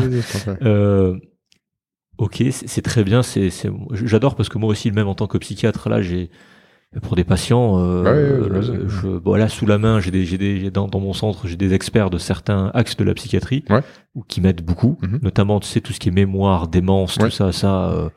Ça, tu l'apprends pas. hein. Tu, c'est Ouais. une surspécialisation en psychiatrie et c'est pas mon cas, donc tu ouais, demandes à quelqu'un qui sait. Mais par rapport au temps, justement, le temps, euh, parce que tu sais, nous les médecins, on est toujours, même les soignants, Hmm. en général, que ce soit médecin ou pas, infirmier, t'es surbooké. T'as Ouais. toujours des patients à voir. Et comment tu peux dire à un, soignant bah, de, de prendre ce temps-là? Parce que moi, si je demande un avis, je suis, euh, comment dire, je suis avare de cet avis. J'ai envie d'avoir cet avis. Mhm. Mais comment tu fais pour faire, pour faire jouer le jeu de l'autre côté en mode je prends le temps justement pour participer à ce genre de système. Ah, c'est une très bonne question. Ah, voilà, donc heureusement qu'il y avait un modèle économique euh, qui fait qu'on on valorise ce temps médical maintenant. Voilà, Ouais. c'est, c'est 10 et 20 euros. Bah, déjà, ça, ça assure le fait que tu as passé 10 minutes, mais même si elle n'est pas énorme, hein, on est d'accord, mais Oui, quand même, voilà. Oui, en Suisse, en, Su- en Suisse, c'est bien pricé. Oui. J'imagine, mais bon, c'est déjà un bon début, tu vois. Ouais. C'est-à-dire que voilà, on reconnaît que c'est du temps médical, que ça a de la valeur et que voilà. Et ensuite, si tu, si tu réfléchis à l'échelle macro, ce temps-là, d'une manière ou d'une autre, tu vas le donner. Oui. C'est-à-dire que l'avis, que ce soit par au film ou au téléphone dans deux semaines, ou un mail que tu vas recevoir, ou le patient en consultation dans trois mois qui se sera aggravé, tu vas passer deux fois plus de temps, tu vas le donner. Ou pas toi, ou peut-être quelqu'un d'autre. Enfin, le temps médical passé au global, il va être passé. Mais plus grand même peut-être. Il va, être- au bout d'un moment, enfin, au final, ça, il va, ce temps-là, il va être consommé. Donc, autant, autant, autant le faire le plus intelligemment, le plus précocement possible, pour, pour, pour traiter le plus vite possible un patient ou diagnostiquer le plus vite possible, dès le départ, avec un modèle économique qui existe derrière, qui permet de valoriser un minimum. Mais, en gros, pour moi, hein, c'est- un peu, euh, c'est un peu une sphère où dans tous les cas, le temps médical qui doit être dépensé, il va être dépensé. Donc autant, autant le dépenser. Autant euh, le dépenser déjà- en une fois, Ouais, concentré. bien et précocement surtout. Ouais. Pas dans six mois, une fois que, voilà, ça c'est, c'est un peu compliqué quoi. Ouais, non mais c'est vrai, euh, tu parles d'errance diagnostique qui mène à la perte de chance. hein. C'est plus plus tu attends et plus, Ah plus tu sais pas, plus euh, bah, plus ouais, tu, tu, tu peux moins faire de choses peut-être pour un patient qui s'est aggravé comme tu dis, Mhm. alors que si tu l'avais fait avant, bah. Ouais, c'est ça. Mais ça, comment tu convaincs les, les médecins de participer dans, dans parce que c'est une, c'est, c'est une sorte peut-être d'organisation à changer pour certains Oui. praticiens.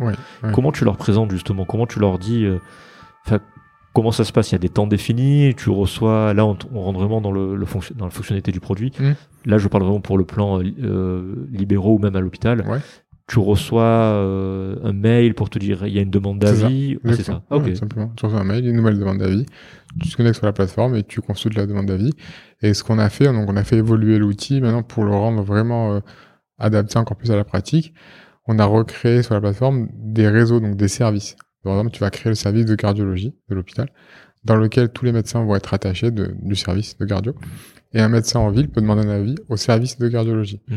Ce qui permet en fait de s'organiser mieux. Le service de cardio peut s'organiser en disant, bah voilà, par exemple, euh, c'est celui qui te garde, qui répond aux avis, Ouais. euh, tu vois, par exemple. Ouais. Euh, et ça permet de justement d'avoir un point d'entrée unique pour le médecin traitant, ou le médecin général, ou le médecin libéral en ville. Ouais. Et côté service de cardio, neuro ou autre, bah ils s'organisent un peu comme ils veulent pour répondre aux demandes. Là, je, encore une fois, je suis l'avocat du diable. Est-ce, que, est-ce que tu surcharges pas du coup les, le médecin de garde, par exemple, comme tu dis en cardiologie, qui déjà est, est, ben, peut s'occuper des avis internes à l'hôpital, du coup lui rajouter un avis externe, est-ce que c'est euh, Bah, en fait, le truc, c'est que quand tu vas parler avec des médecins euh, d'un service quelconque, ils vont, d'une manière ou d'une autre, ils sont sollicités. Ouais. C'est-à-dire que soit euh, un médecin appelle la secrétariat qui passe le médecin, soit ils reçoivent directement un WhatsApp ou un MMS avec un ECG ou autre, soit ils reçoivent un mail, soit euh, ils reçoivent le patient euh, aux urgences ouais. trois jours après en urgence hein, parce qu'ils n'ont Ouais. pas, tu vois, ils n'ont pas eu l'info avant. Et en fait, nous on leur propose justement de simplifier. En fait, en gros, il y a un seul endroit où ils vont recevoir les avis, c'est là. Ils Mhm. savent que il y a pas de, ils vont pas aller chercher dans les Donc, mails, dans les WhatsApp et tout. Tout est, euh, tout est donc euh, sur le même endroit, tout est tracé. Donc ça, ça fait partie de ta mission vraiment de que ce soit Ouais. généralisé. Ok, je voilà, ça. L'idée, tout, tout, tout l'enjeu est là en fait. Tu vois, c'est. Je vois, je vois très bien. Donc là, c'était le, le versant ville, donc euh, ils payent du coup les professionnels de, en ville pour ça? Alors les masseurs de santé qui sont justement euh, invités par le CHU à- pour demander des avis, ils payent pas. C'est le CHU par exemple qui va porter les licences des médecins du CHU et des médecins invités de- Ouais. euh, à l'extérieur. Ok. Toi, du coup, toi, au, au milieu là, dans ce modèle-là avec les hôpitaux, tu, tu, tu te rémunères comment? Donc, euh, Euh, la plateforme en fait fait payer des licences Ouais. à l'hôpital, d'accord. licences utilisateurs. Ok. Donc ça, mais ça, ce serait donc l'intérêt de l'hôpital de payer pour ça, c'est d'avoir, j'imagine, un avis euh, d'un spécialiste dans un autre hôpital ou en ville. Non, ou d'organiser, Ouais. euh, d'organiser pour les médecins de l'hôpital toutes les avis qu'ils reçoivent depuis l'extérieur, de leur donner un outil en fait de communication avec la ville. D'accord. Voilà. Et en plus de ça, l'hôpital va pouvoir facturer les Oui. 20 euros Les par 20 euros. Ouais, donc en fait, au final, c'est un modèle lucratif. Ouais. Parce que l'hôpital va gagner de l'argent grâce justement à la plateforme. D'accord. Et toi, tes, ces licences-là, c'est des- c'est du mensuel. Ouais, c'est mensuel ou annuel, ça dépend de. Donc euh, un SaaS en fait. Ouais, Donc, c'est mode un SaaS, ouais. software as a service. Ouais, un service que tu vends par abonnement. C'est ça. Ok. À la fois pour les hôpitaux, par contre, moi je suis, médecin de ville. Tu peux te connecter euh, demain et demander un avis au, au CHU avec qui tu travailles, Ok. si des clients d'Eurofilm. euh. Si les clients, Ah oui, sûr, oui, sinon, Si, la solution est implémentée dans cet hôpital. Exactement. Mais si moi je veux un avis d'un médecin en ville, disons, Ouais. c'est possible. Oui, c'est euh, possible. Oui, bien sûr. et Là, Ouais. là, du coup, c'est il y a. Moi, je paye pas de licence. Non, Si- tu vas pouvoir y accéder à la plateforme. Hmm. D'accord. Donc ça veut dire que entre deux médecins installés en ville, un spécialiste de la mémoire, je reprends cet exemple-là, puis Mm. moi un psychiatre, on est tous les deux inscrits sur Rofim. Ouais, Donc on peut se demander un avis par la plateforme. c'est Et- ça. Et, du tu coup, vas avoir un mode, ça. Tu vas avoir accès à un, un- un- tu vas avoir un accès, euh, ce qu'on appelle freemium, entre guillemets. Ouais. T'as un accès, en fait, euh, dans- tu, te, tu te crées un compte, t'as un accès, quoi qu'il arrive. T'as pas accès à toutes les fonctionnalités, Ah ok. voilà, mais t'as accès à assez pour demander un avis à un confrère qui, avait- qui travaille à côté. Ok. Voilà. Donc gratuitement. Voilà. Après, si tu veux débloquer des, bah, tu vois, il y a pas, il y a pas mal d'add-ons en fonction de ce que tu veux faire. Par exemple, il y a un connecteur pour les échographies. Si tu fais l'échographie, par exemple, t'es médecin obstétrical, tu fais de la médecine fétale.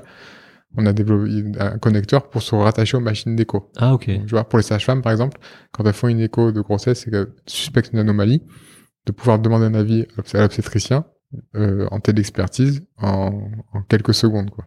Ça, c'est un truc qu'on- qui sera qui, qui sera facturé, qui sera bah, tu vois, à la. Mais ça, tu le fais, tu le proposes déjà pour les hôpitaux ou c'est en cours de développement Non, par ça s'est développé. Ça, Ah oui. ouais. Donc en fait, ouais, quand, quand on revient sur le développement là, euh, en fait, c'est massif parce que si tu dois penser à faire un module pour ça, un module pour ça, un module Ah pour, en fait, t'as- t'as jamais fini quoi. En fait, si tu veux, dans chaque euh, et c'est là un peu où, où on- notre force, elle est dans. On a on a monté un comité scientifique de à peu près une trentaine de spécialistes. Ok. Et chaque spécialiste nous a dit voilà, moi dans ma spécialité, euh, pour travailler en telle expertise, par exemple, j'ai besoin d'avoir ça et ça. Par exemple, en neurochirurgie, ils pourront pas travailler s'ils n'ont pas un, un lecteur d'imagerie qui permet de faire des reconstructions en 3D Ok. dans les trois plans de l'espace. Parce que quand tu dois avoir le rachis, la colonne vertébrale, il faut l'avoir de face, de profil et en coupe euh, native entre guillemets. Mhm. Et ça, en fait, tu le développes pour justement cette spécialité en disant voilà, euh, moi j'ai besoin de ça pour travailler. Il y a pareil, tu vas en, en, en gynéco-obstétrique, et ok, moi j'ai besoin d'un connecteur échographique pour pouvoir faire la téléexpertise, sinon ça ne sert à rien. D'accord. Et on va, on va, on va le développer. Et petit à petit, en fait, tu vas chercher le besoin dans chaque spécialité de manière vraiment hyper précise, tu vois, Ouais. pour, les, pour le résoudre. Et comment tu les hiérarchises pour tes devs? Ils pètent pas un câble pauvres. Non, ça va. Alors, on essaye d'avoir de, on essaye d'avoir, euh, on fait des sprints de trois semaines, donc on développe pendant deux semaines et quelques, Ouais. on fait des tests, et en fait, on, on essaye de lisser, tu vois, sur, euh, on va dire sur un an, tu veux, tu vas mettre des petits tickets sur telle fonctionnalité, fonctionnalité. On va, on fait pas tout d'un, dès qu'on a un besoin qui tombe, on fait pas tout d'un coup en bloc, sinon on, on se casse la gueule, quoi. Donc, euh, t'as as des, li- t'as des gens qui payent en, lib- en libéral euh, pour les add-ons dont tu parles Ouais, ou- ouais, Ah ouais, oui. ouais, ouais, sûr, sûr. Ça, ça coûte combien par exemple euh, Euh, ça varie entre, euh, en fonction des, des add-ons, entre 19 et euh, 49 euros par mois. Ah, ça va, ok. ouais, c'est pas, c'est pas, c'est cher. Ok. Euh, si tu prends tout, tout, tout, tout, tout. Bon, t'as pas besoin de tout normalement parce que selon ta spécialité. t'as Ouais. pas besoin de tout. Si tu prends tout, c'est toute la plateforme avec téléconsultation, téléexpertise, RCP et tout, tu es à peu près à 100, 109 euros par mois. Par mois. Ouais. Sachant que tu les amortis si Très toi, vite. très vite si toi tu, tu donnes un avis quoi. Ouais, globalement, tu les amortis rapidement parce que tu donnes un avis ou même tu en demandes euh, plus que 10 euh, par mois Oui. euh, ou tu fais des téléconsultations que tu vas coter, donc tu- le, le modèle est rentable. Donc là, t'as un cercle vertueux en fait. Donc en fait, les gens ils payent, mais en fait c'est pas payé parce que c'est remboursé par le. Ouais. Voilà, par, le, par la nouvelle cotation de, de la téléexpertise. J'imagine pour les hôpitaux c'est différent, c'est plus cher puisque c'est une entreprise ou. Ouais, surtout que c'est... C'est une le- entreprise, c'est une, un- on va dire c'est une institution. Ouais. Ouais, surtout qu'il y a tout un volet d'interface avec le système d'information de l'hôpital, avec le, avec Bah, l'informatique de c'était ma question. Voilà. ouais. Donc en fait, euh, c'est un vrai projet pour le coup. C'est pas simplement tu veux une licence. Il faut monter des interfaces sécurisées Ouais. pour envoyer les comptes rendus automatiquement, pour récupérer les rendez-vous. Parce que justement, comment tu intègres ta solution? Pareil, tout le, le, le- je vais dire le mot, le bordel en fait euh, des logiciels de chaque hôpital, c'est différent en fait. Et tu dois les connecter, interconnecter justement Ouais. le système. Mm. Euh, il te faut l'accord, la direction, euh, Toujours, service ouais. informatique des Ouais, DSI. ouais. ouais, bien sûr. Mais après, t'envoies un gars sur place, des devs sur place qui. Comment tu. Mais Ouais. ouais. Concrètement, en fait, si tu veux, nous, notre plateforme, elle est dans le cloud, sécurisée. Le système d'information de l'hôpital, il est en local là-bas sur place, la plupart du temps. Et en fait, pour faire le lien entre les deux, il y a ce qu'on appelle un, un EAI. Un EAI, si tu veux, c'est un hub euh, qui vient faire entre les deux, entre le, qui va venir faire l'interface sécurisée. Ok. Et en fait, sur l'EAI, d'un côté est branché Rofim, de l'autre côté, on vient brancher l'hôpital, et on dit à l'EAI, qui, qui l'EAI exécute des règles. Tel document, tu l'envoies dans le dossier de tel patient tel document, tu vois, tel. En fait, le AI, a des règles et il envoie les documents là où il doit l'envoyer. Et Ok. En fait, ça, c'est assez bien normé. Euh, Pour ça, on travaille avec une boîte marseillaise Mhm. qui s'appelle Novacom, qui a été rachetée par Orange. Ok. Et, euh, et du coup, euh, c'est eux qui nous ont développé le AI, justement, qui permet de se connecter avec euh, les hôpitaux. Donc oui, donc c'est pas toi qui gères ça, c'est une autre. Enfin, tu t'es. C'est eux qui ont On s'est développé adossé pour toi. avec eux, ouais, voilà. Ok. Ouais, C'est un métier à part entière. Et voilà.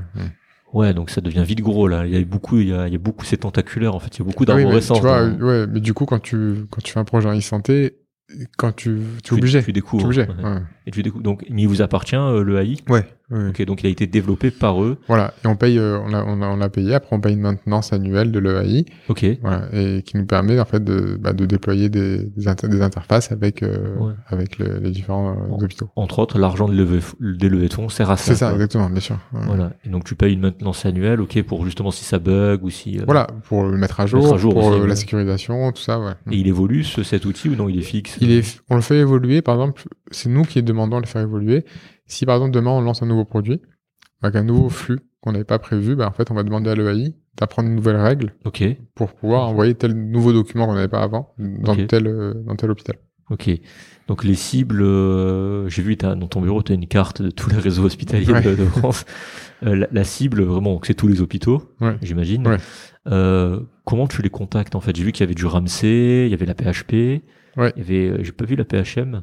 Euh, la PHM, a quelques services de la PHM. Ok. qui utilisent Quel- le ah, mais à, ce- point-là découpé en fait.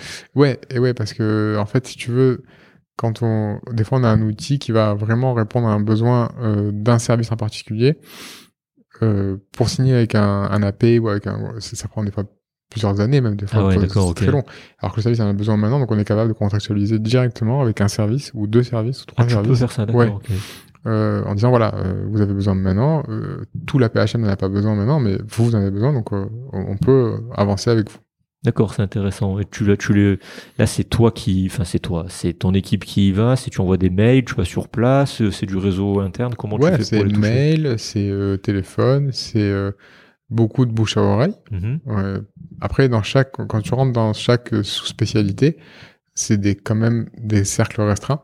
Et s'il y a quelqu'un qui utilise Rofim, par exemple, dans une niche, et qui en est content, il va dire à, à ses confrères de, d'autres villes à qui ils sont en réseau, bah, j'utilise ça pour faire ça, ça marche très bien. Et du coup, voilà, tu vois, c'est, on essaye de faire euh, comme ça en tâche d'huile dans différentes sous-spécialités euh, euh, le développement de Rofim. Parce que là, là, vous êtes un peu partout en France, du coup, dans les 600 établissements. Ouais. Ouais. Ouais. ouais, on est un peu partout. Ouais, euh, au niveau euh, répartition géographique, Ouais.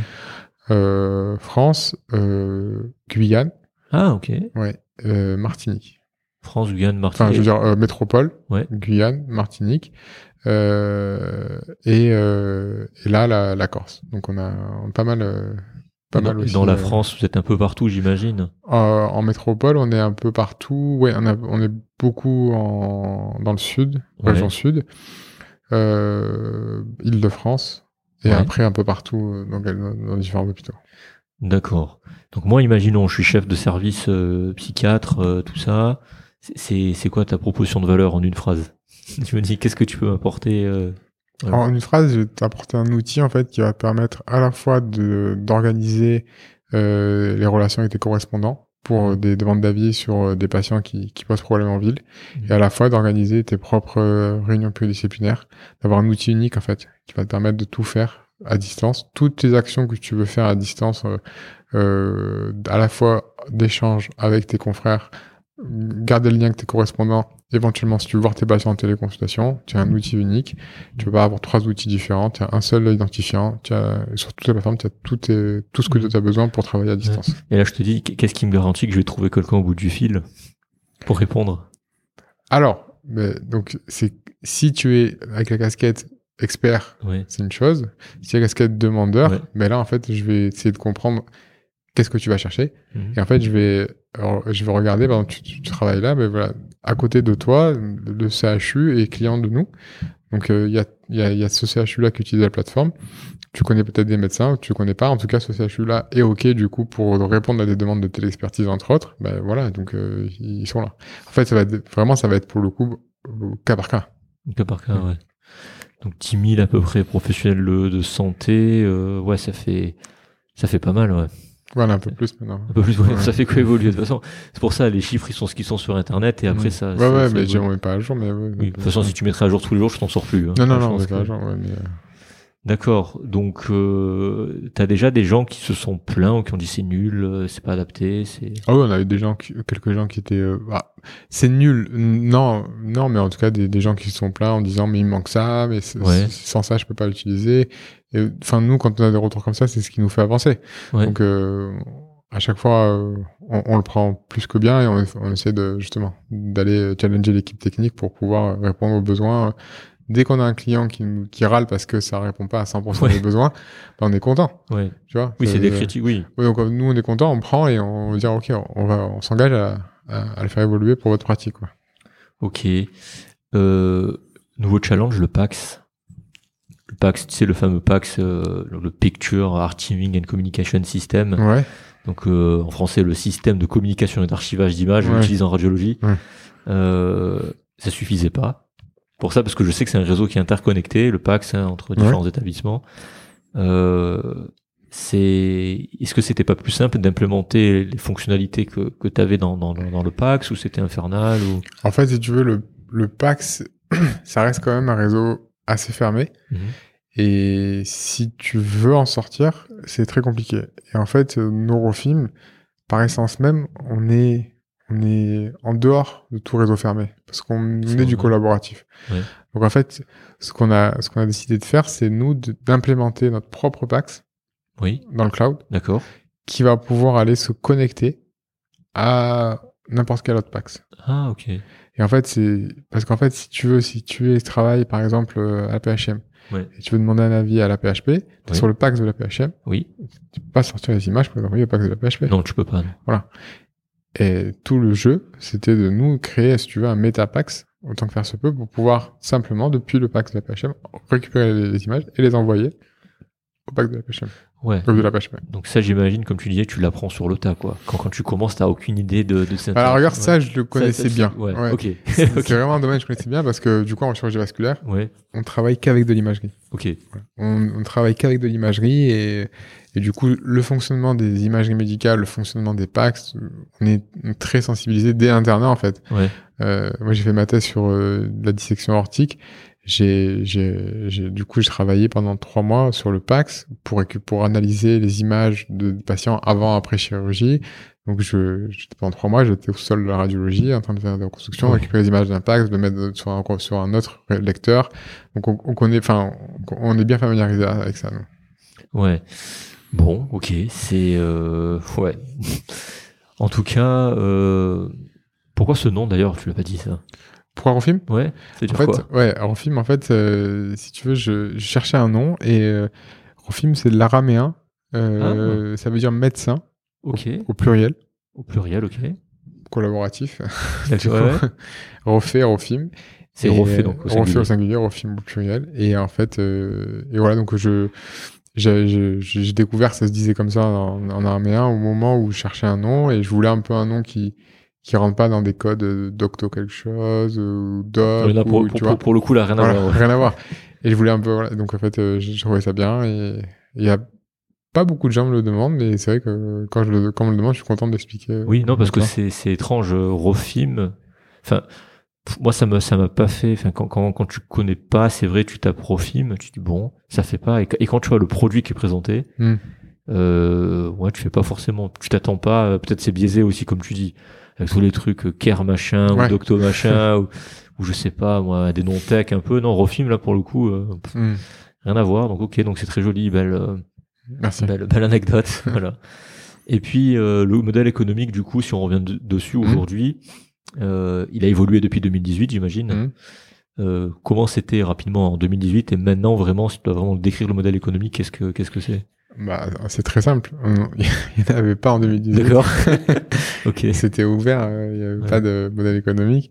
J'étais passé par tous les stades en me disant, ouais, je vais faire une association, comme je t'avais dit, je vais que ce soit tout gratuit, et puis non, ça marchera pas si on rentre pas l'argent, donc je vais trouver un modèle économique. J'ai même imaginé, bah, pourquoi pas avoir, euh, avoir un modèle économique par via la pharma, en fait, bah, bah, faire payer Ah, les médecins. oui, tout imaginé. Bon, finalement, c'est un truc très classique. Ouais.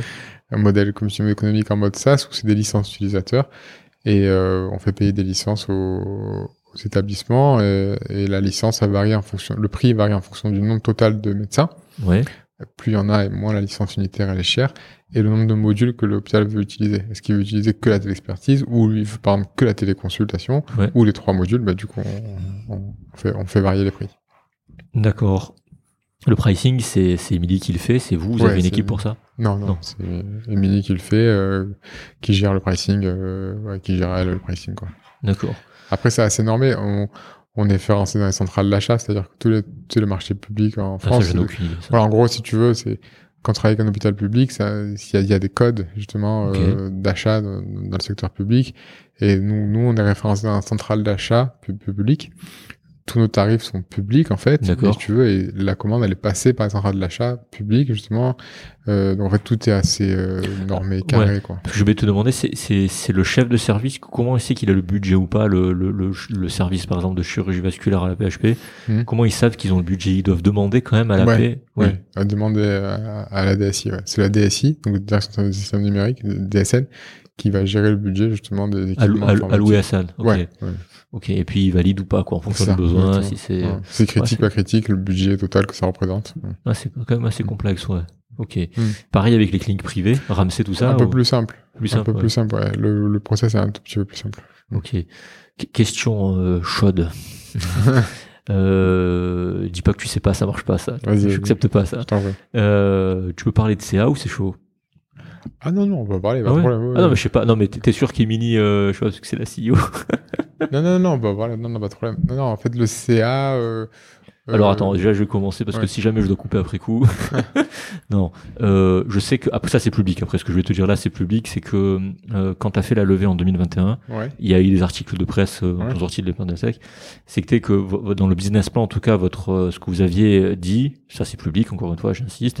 C'était 40 millions à l'échelle de 2025. Ouais. Je dis pas de bêtises. Sauf s'ils ont dit n'importe C'était quoi. l'objectif, ouais. Ouais, c'était Ouais, l'objectif. c'était l'objectif. Aujourd'hui, c'est pour ça que je te demande ça, est-ce que t'es, t'arrives à être autofinancé ou est-ce que tu prévois de nouvelles levées pour accélérer ton développement ou pour continuer de... Ah ouais, d'accord. Euh, donc alors, pour le, l'autofinancement, euh, en gros, pour être à l'équilibre, on y est presque. En fait, euh, c'est. Mais c'est beau, voilà. non, parce que c'est dur Ouais, tu c'est, c'est, euh, oui, quasiment. Enfin, je veux dire, euh, c'est, une question de, de, de mois peut-être, euh, mais euh, on tend vers l'équilibre là, euh, très fortement. Euh, refaire une fonds, ça, je peux pas, je peux pas, je peux pas dire. Ok. ouais. Euh, mais oui, en tout cas, pour l'équilibre, en tout cas, on se bat pour euh, pour y arriver le plus possible. Et c'est là, c'est troisième trimestre euh, ou quatrième trimestre normalement. Ouais, non parce que c'est c'est comme tu dis, c'est- en fait dans la tech c'est dur d'être non parce que les gens peut-être les gens qui connaissent pas ce mieux ne se rendent pas compte, Mm. mais dans la tech vu que les ressources en fait coûtent tellement cher, l'humain, les devs et tout, et les produits tu peux pas non plus les vendre, euh, enfin tu peux pas faire ta licence pour un particulier j'imagine ou par utilisateur, tu peux pas dire par mois ça coûte 1000 euros par mois quoi, c'est exactement ça. c'est pas possible. Ouais. Donc, ce qui fait que ton coût de humain, enfin, ce que le plus cher, c'est l'humain. Hein. C'est pas tellement les abonnements pour les serveurs que t'as ou quoi, non, c'est non, vraiment non. l'humain. C'est 90% des charges, ça reste humaines. bien C'est ça, ouais, ouais.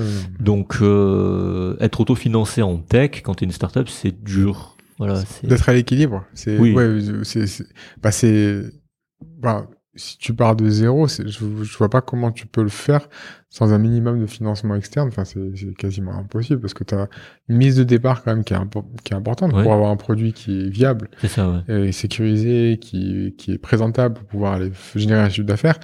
Donc, euh, effectivement, c'est, t'es obligé de, de passer par, alors, pas une levée de fonds, tu peux faire d'autres moyens, tu peux faire un prêt, tu peux, peu importe, hein, mais en tout cas, il y a une mise de départ, il y a une marge quand même à monter qui, a- qui, est, qui est pas négligeable, quoi. Hmm. D'accord. Donc, je peux pas dire si tu vas lever ou pas. Non, ça, je peux pas dire. Ça, je peux pas dire, je peux pas, je peux Je pas te- dire. je te dis non. sinon, elle va, elle va me balayer en sortant. D'accord, non, non, on le dira pas alors. Ouais. Non, non, on va, on va s'arrêter là pour ces questions. Non, non. Euh, ouais, tu parlais de ton rôle de directeur médical. Ouais. Juste en parler un petit peu. Là, euh, si on fait un petit focus euh, rapidement là-dessus, quand, quand on est directeur médical d'une boîte, Mhm. on fait quoi? En gros, comme je t'ai dit, voilà, c'est un, titre euh, qui, enfin, qui, c'est juste un, pour Oui, qui- avoir un titre, hein, mais en fait, Ouais. en gros, si tu veux, mon, ma valeur ajoutée, c'est de, déjà d'un, de, de dire à l'équipe technique, voilà comment ça se passe à l'hôpital. Ouais. À la vraie vie, les gars, c'est comme ça que ça marche. Pas Ouais. comme ça. C'est pas comme vous l'imaginez, c'est comme ça. À l'hôpital, on a des PC qui ont 10 ans, on a des connexions des fois qui sont dégradées, on a, vrai. on n'a pas des Mac euh, qui sortent euh, de chez Apple et voilà, donc on Ça, travaille avec des, ouais. des, des- dans des conditions réelles en fait. euh, Oui. Et souvent, euh, ouais, il faut le rappeler. Donc c'est ça, d'un, ramener les pieds sur terre et dire voilà comment ça se passe en pratique. Et il faut que nous on s'adapte à la pratique et pas l'inverse. C'est pas la pratique qui s'adapte à l'outil. Et deuxièmement, c'est surtout voilà, euh, voilà où on est, et voilà où on veut arriver. Euh, voilà ce qu'il faut faire au niveau médical. Voilà comment moi je vous propose de quelle direction prendre pour créer un outil qui, qui va permettre de couvrir le maximum de cas d'usage possible pour euh, répondre au maximum de besoins de médecins. Tu, tu fais encore de l'exécution aujourd'hui Vraiment? De exécuter, c'est-à-dire tu as un rôle exécutif, euh, de décisionnaire, euh, vraiment. Non, vraiment, là, je suis vraiment. euh, je, vraiment, je donne le cap. Je, je- euh, avec l'équipe, je leur, vraiment, je, je leur donne le cap. Euh, Au final, euh, les décisions importantes, euh, vraiment importantes, de toute façon, elles sont prises en board. Oui. Clairement. Euh, quand tu, tu veux faire un pivot, donc si tu veux changer de stratégie, par exemple, Oui, bon, ça, j'imagine. tu fais un- que ce soit un pivot euh, économique, un pivot fonctionnel, bah, tu peux pas de décision seule dans ton coin. Non, j'imagine bien voilà. ça, c'est tellement normal, critique, tu vois. euh, Ouais, ouais. Et du coup, non, c'est vraiment. Après, voilà, je, je pense être écouté parce que je, je, je- je- j'ai la voix de la pratique et la voix du métier. Donc euh, L'autorité, quoi. Non, non, dans Non. sens où, bah, du Non, coup, quand je dis autorité, c'est autorité, l'argument d'autorité, dire voilà, je pratique la médecine, je non, suis voilà, là, j'ai la pratique diagnostic dans des conditions réelles. En fait. Ouais. Je suis pas euh, dans, mon laboratoire et je vois personne. Ouais. Je, je suis vraiment dans Ouais, ça, ça, on euh, pourrait partir dans un débat entre les médecins de terrain, entre guillemets. Non, mais c'est important. Non, mais je sais, non, mais je suis d'accord avec toi. hein. Et ça permet d'avoir les pieds sur terre et de dire, ok, ce qu'on fait, c'est utile ou pas. Ah oui, c'est ah pas oui, utile, toi- bah non, on arrête ça. Oui, toi tu le vois, oui. Oui, Ouais. toi tu le vois de suite, ouais. Toi-même, tu utilises ta propre plateforme, Tout le temps. Tout le temps. ouais. Et ça, c'est, ça, c'est, ça, c'est assez satisfaisant. De... ah oui, d'utiliser ton propre outil, oui, j'imagine que. Quand tu demandes un avis à quelqu'un par ton outil, il est content de dire que tu as fait un truc. Déjà, le premier utilisateur, c'était moi. hein. La première Oui. licence créée sur Ofim, c'était moi, quoi. Ouais. Mm. Toi aussi, toi tu payes, non? Non, Emilie, il faudrait que je paye, mais. ah, ah oui. Non, je ah, mais non, mais je sais pas, tu sais, il y a des trucs. euh, Non, mais c'est normal. Enfin, voilà, c'est. En, en même temps, euh, enfin, ça changerait rien. Je pense que tu payes ou pas. non, euh, non, non, je rigole. Je, Non, non, je vais voilà. pas, je vais pas.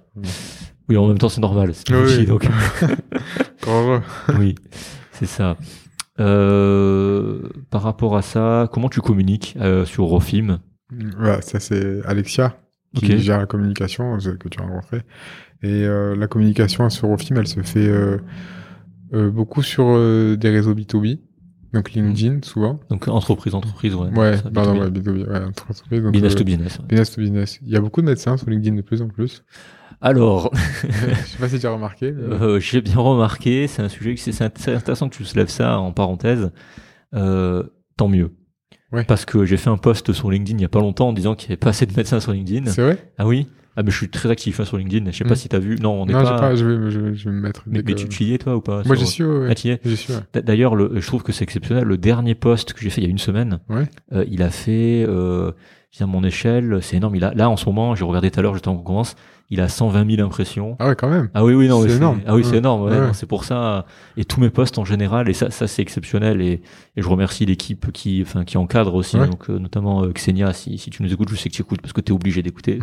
Pas le choix. ça, t'as pas le choix. Euh, ouais, concrètement, chaque poste, euh, ouais, on arrive à, en- en- ouais, ça dépend, mais en 10 jours, ouais.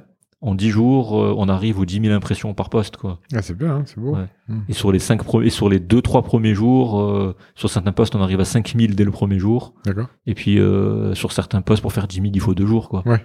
Et ça, c'est une grande surprise. Euh, je suis content de, de voir ça parce que justement, je parle beaucoup de médecine Mm. sur, sur ça. Et je disais dans un poste qu'il y avait, il y avait pas assez de médecins. D'ailleurs, ça va être un prochain poste que je vais poster justement sur euh, les médecins sur LinkedIn. D'accord. Mais c'est bien qu'il y ait la communauté soignante. euh, c'est vrai qu'elle était, tu disais, il y a, il y a cinq ans, il y avait personne hein, Mm. en médecine sur LinkedIn. Toi, Ah toi, t'y- t'y es du coup. euh, Ouais, j'y suis. ouais. J'ai pas mal de, pas mal de, de, de relations. J'ai 12 000. euh, 12 000 relations. Ouais, je crois, ou 11 000. Je sais pas 12 000 combien. abonnés, tu veux dire ouais. Non, je Non. sais pas, abonné. C'est c'est abonné aux relations ou À, à- qu'au- à- alors, à relation, c'est les gens avec qui t'es connecté. Ouais. Et abonné, c'est les gens qui te suivent. Ah, je sais pas. Alors, c'est que je suis un des deux, mais en tout cas, ouais, là, j'ai j'ai depuis longtemps, en fait. Ouais. Ouais.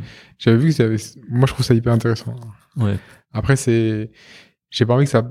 Enfin, j'ai l'impression que ça a commencé un peu à partir dans la dérive des d'autres réseaux, mais euh, pour l'instant, je trouve ça, je trouve ça bien, moi. Alors, ouais, alors ça dépend ce qui t'affiche l'algorithme LinkedIn. ouais, parce voilà. que, voilà. Ouais, tu vois, je... Moi, ce qui m'affiche parfois, c'est, je me dis, ouais, en fait, je suis où là? Je suis sur Twitter, je suis sur... C'est ça, C'est ça, ouais. c'est ça. Alors, Twitter, j'y suis pas, enfin, j'y suis juste en compte, juste pour lire, mais c'est, c'est la jungle, en fait, c'est n'importe quoi. LinkedIn, non, c'est, raison, c'est assez préservé, ouais. mais a certains posts, euh, Tu sens que ça peut basculer.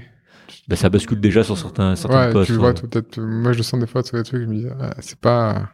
Peut-être qu'il y en aura un autre qui, qui va émerger. Hein, donc, Ouais. euh, C'est ça. Mais non, mais c'est intéressant qu'il y ait de plus en plus de professionnels du soin parce que ça permet justement de, de connecter les compétences. Complètement. Et c'est ce qu'essaye de faire Solène avec AccureCare, de, Mm. de connecter les différents entre ingénieurs, médecins, Ouais, les experts, quoi, tu vois, clair, c'est pour vrai. développer des produits dans l'innovation de santé. Ça, c'est une question que ça permet de faire la transition sur les dernières questions. Euh, bon, c'était après, mais je te la pose maintenant. Toi, dans l'écosystème startup français en santé, Mhm. moi, de ce que j'ai vu, moi, je suis jeune, j'ai j'ai- j'ai 31 ans, Mhm. mais je m'intéresse à l'entrepreneuriat depuis la P2. D'accord. Je fais la P2, donc Mhm. depuis la vingtaine, et c'était il y a plus de 10 ans maintenant, ça fait quoi? Ça fait 13 ans que... J'étais en P2 en quelle année? Attends. 2010, 2011, un truc comme ça Ouais, tu avais, tu avais 20 ans en P2. Ouais, 19, 20 ans, ouais, c'est ça. Donc 2010, 2011.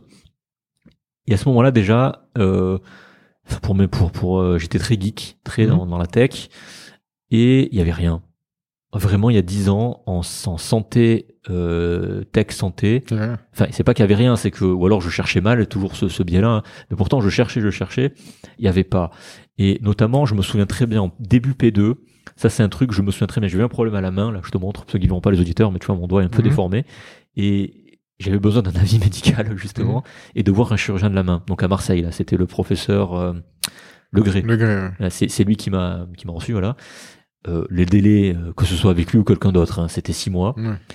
Et euh, je lui dis, mais attends, c'était l'enfer d'avoir le secrétariat au téléphone. Je dis, attends, on est en 2010, 2011, je sais plus. Comment, en 2010, 2011, les iPhones sont là, il y a des applications pour tout. Comment ça se fait qu'aujourd'hui, il n'y a pas quelqu'un qui, qui, qui, qui a eu l'idée, qui est sorti, qui a dit, purée, pourquoi on prendrait pas un rendez-vous Ouais. avec en ligne, tu ouais, vois ouais. Doctolib 2014, tu vois. Euh, Il y en a certainement d'autres qui ont pensé à ça hein, quand j'étais en 2010. Et ce qui est marrant, c'est que je suis allé voir plusieurs médecins. Donc j'ai fait, tu sais, quand tu connais rien, tu, tu, vas- tu, tu vas te démarcher. J'allais, euh, tu sais, euh, j'attendais hein, dans la salle d'attente. euh, je prenais du temps un petit peu au médecin généraliste parce que c'était le, le, le plus simple d'avoir un Mhm. contact. Et puis j'étais là et il dit ouais, ça vous intéresse euh, de, je sais pas, vous faites, je vois que sur votre plaque il y a marqué que vous prenez des rendez-vous. Est-ce que ça vous intéresse plutôt que vous de gérer ça, vous n'avez pas de secrétaire, d'avoir un système de réservation, tu vois Mhm. que de réservation de rendez-vous où les, les patients peuvent demander. Je dis non, ça marchera jamais. Tous, tous les médecins que il y avait des jeunes et des moins jeunes, hein. tous les médecins, mais vraiment tous, et j'en ai fait vraiment plusieurs dizaines. Hmm. P2, t'as rien à faire. non, c'est pas Ouais, vrai. t'as fait une vraie étude de marché, quoi. Oui, mais je Ouais. savais pas ce que je faisais à l'époque. Ouais, j'avais pas marché, quoi. conscience de ça. Et puis, et puis, euh, puis on dit non, ça intéresse pas. Puis je allé voir euh, mes oncles qui étaient médecins aussi, Ouais. euh, qui me disaient non, en fait, euh, c'est des conneries, ça a pas marché.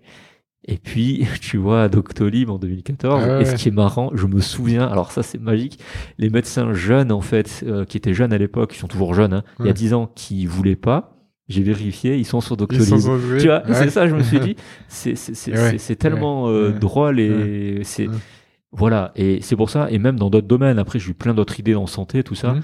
et j'étais déjà, mais j'avais pas conscience de ça. hein. Confronté justement à l'idée de trouver un dev, ça coûte cher, j'avais pas idée de ça. Ah oui. Et pour moi, l'image que j'ai en 2010-2011 de cet écosystème-là, il était assez vierge, Hmm. ou alors mal documenté, toujours le, le, le, le bénéfice du doute. Toi, qui, qui a vécu ça euh, peut-être euh, il y a 5 ans, mais 10 ans en arrière, est-ce que toi, vu que tu es là-dedans, tu es vraiment là-dedans, moi je suis pas, mais toi tu y es, est-ce que tu vois vraiment une vraie évolution dans ce secteur-là, donc de la santé, enfin de la tech liée à la santé ou dans la e-santé, tout Clairement. simplement? Ouais, Il y a une vraie évolution. Euh, de- Il y a énormément de boîtes là qui sont créées sur beaucoup d'aspects en, en e-santé. Mais ce que tu dis, c'est juste. Et moi, je le vois aussi à mon échelle. C'est pas que les. En fait, si tu veux, les. C'est pas qu'ils étaient réfractaires, je pense, les médecins. C'est qu'en fait, euh, l'acceptation de, de, du digital, en fait, prend du temps. Tu Ouais. tournes, tu vires. euh, ça peut. Tu dis pas, ok, je digitalise ça. Il faut en être convaincu il faut- et ça prend du temps. Regarde Doctolib, tu me dis 2014, mais en 2014, je, je pense pas qu'ils avaient ce 250 000 professionnels de santé. Non, non. Donc, euh, je crois qu'ils ont mis des années avant de- de- d'avoir un, une Oui. masse critique. Ce temps-là, c'est c'est- c'est du temps énorme, passer auprès des médecins, les convaincre que c'est la bonne. euh, Beaucoup de sales chez Doctolib. oui, Énormément. Donc, en fait, ça prend énormément de temps. Et moi, je le vois à mon échelle. hein. Ça prend- changer ses habitudes, ça Ouais. prend du temps. Mais c'est Ouais. ça. Et, et ça, j'avais pas conscience de ça, c'est changer. Maintenant que je suis psychiatre, euh, ça je Ouais, comprends là, très tu- bien. tu- Ça, j'ai bien intégré, mais changer une habitude chez quelqu'un. Non, mais c'est. Alors que, tu vois, j'a- j'avais la vingtaine, j'avais pas eu de smartphone avant la vingtaine. hein. donc, Ouais. euh, j'ai vraiment eu tardivement, entre guillemets, le- mon premier smartphone, alors qu'en 2008, t'avais déjà des gens euh, avec des smartphones, euh, je me souviens. Euh, moi, l'adaptation, elle s'est faite rapidement. Je dis, mais en Mhm. fait, euh, voilà, peut-être que j'avais pas, enfin, si j'avais mes habitudes quand même, tu sais, Mhm. d'écrire avec les anciens claviers et tout ça. Je dis, mais pourquoi un smartphone Ça me sert? Bon, au final, ça, ça sert. Hein. Mais voilà, moi, été beaucoup plus flexible et je me suis dit, c'est un biais, c'est une erreur de dire je suis flexible, les autres aussi. Alors Mhm. que comme tu dis, non, pas du tout. En fait, on est, tout le monde est différent Bien et sûr. changer une habitude chez quelqu'un, ouais, dans certains domaines, ça peut prendre toute une vie, quoi. Bien sûr. Bien sûr. Et ça, j'en avais pas conscience. Ouais. Et c'est vrai que ce que tu, ce, ce point-là, donc le fait de matraquer entre guillemets, d'aller voir les gens, de leur expliquer, ouais, au bout d'un moment, il t'arrives à les faire dévier et où ils lâchent, quoi. Voilà. Ouais, bien sûr. Donc, donc toi, tu l'as vu évoluer et c'est vrai que ça évolue euh, Mm. encore et en positif. Voilà. Mais Tu vois, après le Covid, euh, quand, quand c'est une nécessité, euh, faire une téléconsultation, première vague du Covid, euh, c'était une nécessité pour certains médecins. Ouais. Bah, du coup, ça a été l'acceptation et, et le changement d'habitude est beaucoup plus L'acceptation s'est fait, ouais. parce que t'as pas, pas le choix, quoi. Et moi, moi aussi, c'était un truc très tôt. Ça, c'était, je crois, euh, début, fin externat, début internat. Je Mhm. m'étais posé la question aussi. Parce que là, je savais que j'étais fixé que, enfin, pas fixé totalement je vais faire psychiatre. Et je me suis dit, on à l'ère du numérique.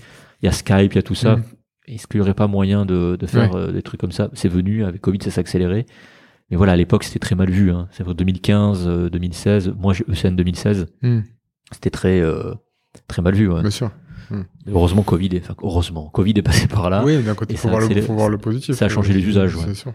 Et toi, dans ton aspect, ça s'y prête bien, la téléconsultation. Exa- ah bah oui, Mm. mais ça reste encore là aujourd'hui encore en Suisse, c'est pas totalement. Alors c'est remboursé un certain temps, D'accord. mais c'est pas price. Alors le pricing est le même, mais Mhm. t'es limité dans le temps. Ok. Alors que t'es plus limité que la consultation euh, normale. En Suisse, chez le psychiatre, elle est limitée à 75 minutes, Mhm. donc c'est facturé au temps. hein. En Suisse, que tu sois psychiatre ou généraliste ou, ou ce que tu veux, c'est facturé au temps. D'accord. Euh, sauf en, chi- en chirurgie aussi, t'as une double facturation, c'est au temps et à l'acte. Appendicectomie, t'as un- t'as une cotation, puis le temps opératoire est acté. Donc t'as un temps maximum.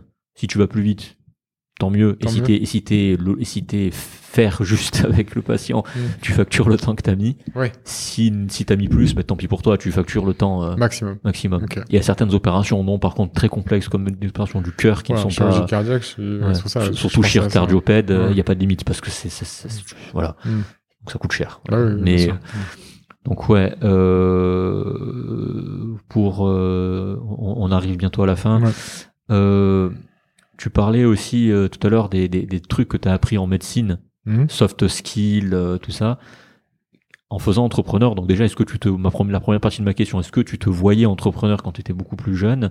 Et au niveau des techniques que tu as appris en entrepreneuriat, des Mhm. techniques euh, soft, donc soft skills que tu as appris en médecine, est-ce qu'il y a des trucs que tu peux transposer ou qu'au contraire, des trucs que tu peux pas du tout transposer Comment, c'est quoi ta vision de, ça par rapport aux au soft skills Oui, tu apprends, enfin, inconsciemment, tu apprends beaucoup de choses, euh, à part la médecine, hein. Euh, tu apprends beaucoup de choses euh, durant tes études, l'externat, l'internat. Je pense que tu apprends à être résilient avant tout, en fait, euh, notamment quand tu fais un internat de chirurgie, euh, tu, tu apprends la résilience, tu apprends, le, tu apprends le, la notion de travail difficile qui va payer un jour, mais qui qui paye pas de suite. Euh, et tout ça, en fait, c'est des notions euh, qui sont indispensables quand tu es entrepreneur. Si tu n'es pas résilient, si tu n'es pas euh, tenace, Ouais. euh, tu, tu, tu, tu, tu, tu, tu échoues, en fait. Et tout ça, tu, tu apprends par la force des choses. Comme fais, quand tu fais internat de chirurgie, euh, tu es obligé d'être... euh, T'es obligé d'être résilient, t'es obligé d'être tenace et de jamais lâcher. Et malgré tout ce que tu vas, tout ce que tu vas supporter, tout ce que tu vas subir, tu continues, tu avances. Et, et c'est un peu le même parcours, si tu veux, quand tu lances une boîte. Et au contraire, il y a des trucs que tu peux pas transposer d'un domaine à l'autre? Euh, non, pas transposer. Par contre, tu vois, euh, un- un- en chirurgie, par exemple, tu es habitué à avoir un résultat immédiat. Oui. Tu, tu opères quelqu'un, tu, tu, Oui. tu as un résultat. C'est l'opposé dans l'entrepreneuriat. Oui. C'est la, j'ai, j'ai la, la, la patience, tu dois, tu dois la travailler parce que, enfin, nous, en tout cas, tu vois, euh, c'est l'antithèse de ce que nous, on fait tous les jours. Tu, tu, tu opères un patient, tu, le résultat, ben, il y, avait un il y en a plus, c'est- le résultat, il est immédiat. C'est pas du tout la, c'est pas du tout la même chose euh, quand tu fais un, quand, quand tu es entrepreneur. Tu sèmes des graines et tu espères récolter euh, le fruit de, de ce que tu as semé euh, des mois ou des années après, quoi. Ouais. Donc ça, c'est un truc que tu as dû apprendre. Ouais, Du coup. la patience, ouais. Ouais. Nous, en maladie euh, chronique, que ce soit endocrino, neuro ou psy, chronique, enfin, quand je dis chronique, c'est qu'il faut du temps. hein. Le- Mm. La biologie, euh, enfin, le cerveau a son Mhm, temps, en fait, son propre temps, sa temporalité. Ouais, ça, c'est un truc, nous, faut qu'on soit patient en psychiatrie. Le Oui. résultat, de façon, un antidépresseur, ça met trois semaines à agir. Ouais. Donc déjà, tu vois, t'es, c'est vrai que, ouais, ça, c'est des choses, Ouais, toi, tu aurais été peut-être plus, euh, plus patient sur ça. Tu as plus l'habitude. Ouais, après jusqu'à une certaine mesure. Ouais, voilà. Ouais. Mais ouais, en tout cas, c'est ce que je. Enfin, en tout cas, par rapport à mon, à, mon- point de vue, c'est vrai que c'était, c'était Ouais. le, peut-être le plus dur, quoi. Et tout ce qui est empathie, écoute, euh, tout ça, tu, tu le retrouves en entrepreneuriat ou au contraire, il faut pas transposer ce genre de choses? Alors, non, pas- par contre, tu vas. Après, tu. L'avantage, c'est que quand tu fais. euh, quand tu es interne, quand tu es chef de clinique, à l'hôpital, tu, tu, tu as l'habitude de travailler avec une équipe. Et ce travail en équipe, bah, tu le transposes quand tu as une société, en fait, où tu vas essayer de retravailler euh, de la même manière que tu travailles à l'hôpital. Alors, c'est pas les mêmes codes, c'est pas les mêmes, il y a beaucoup plus de hiérarchie euh, à Mhm. l'hôpital, elle est beaucoup plus présente que dans une startup où tout le monde est quasiment au même niveau, hein, que ce soit le CEO ou pas. Euh, une startup, tu es- voilà. Euh, et du coup, euh, tu, tu, bah, tu, tu, pas tant l'empathie parce que tu, tu agis comme si tu agissais à l'hôpital avec euh, tes co-internes, tes co-chefs, euh, Mhm. tu vois. Euh, donc, euh, c'est pas tant ça, non. Vraiment, le, le- enfin, moi, en tout cas, ce que je retiens, c'est la ténacité, le, le- la résilience pour continuer d'avancer malgré, malgré l'orage. Ok. Hmm.